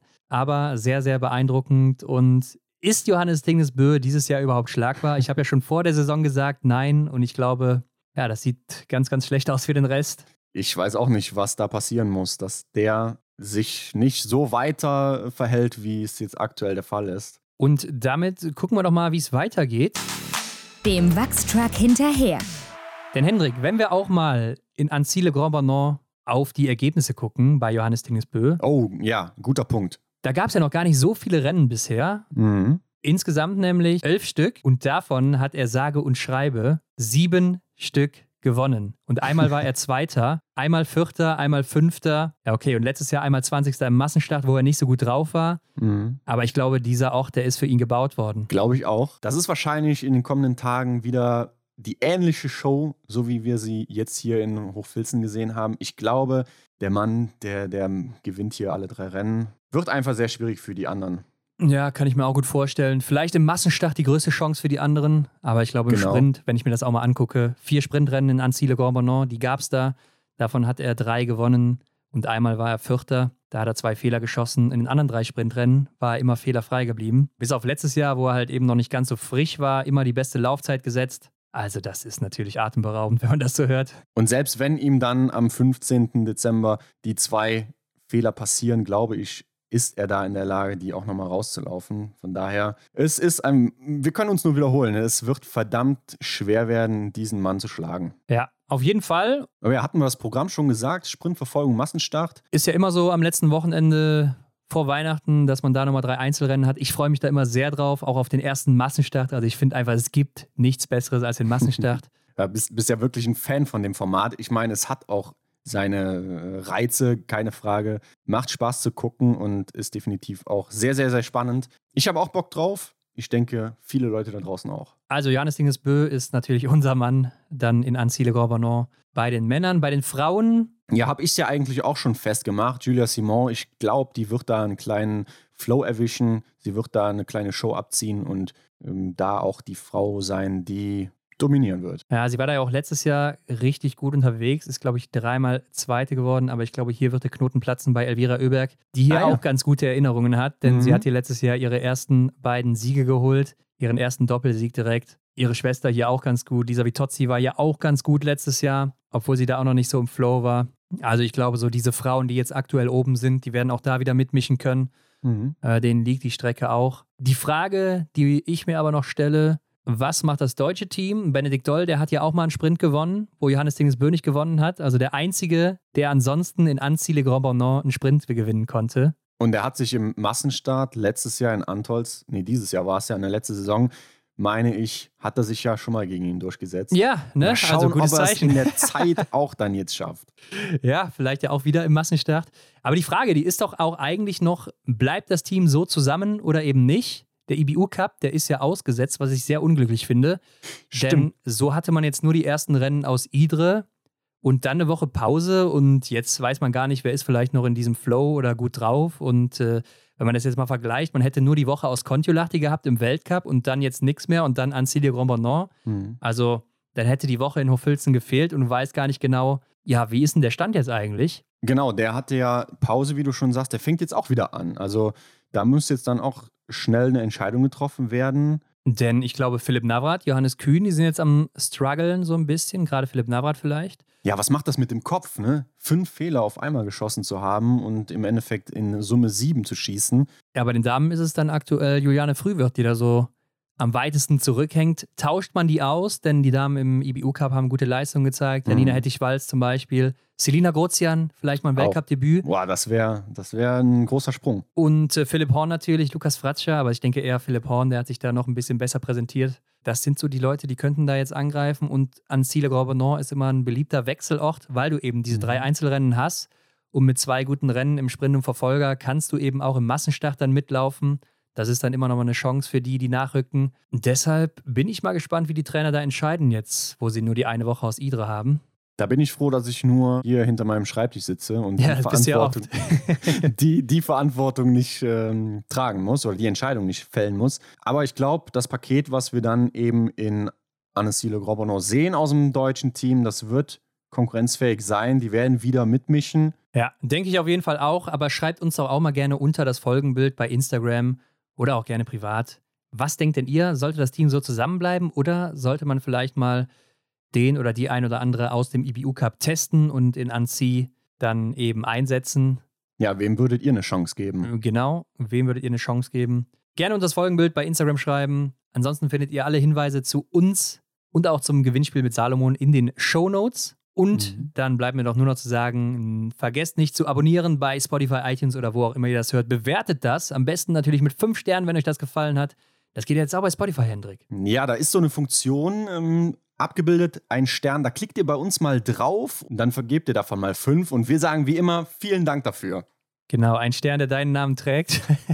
und dann teilt das überall mit all euren Biathlon-Freunden. Und wir sind dann in der nächsten Woche wieder zurück mit den Rennen aus Anzile Grand Bonnant. Macht's gut. Gute Woche. Gute Woche. Ciao. Ciao. Das war die Extra-Runde mit Ron und Hendrik für diese Woche. Neue Folgen gibt es jeden Montag, überall, wo es Podcasts gibt.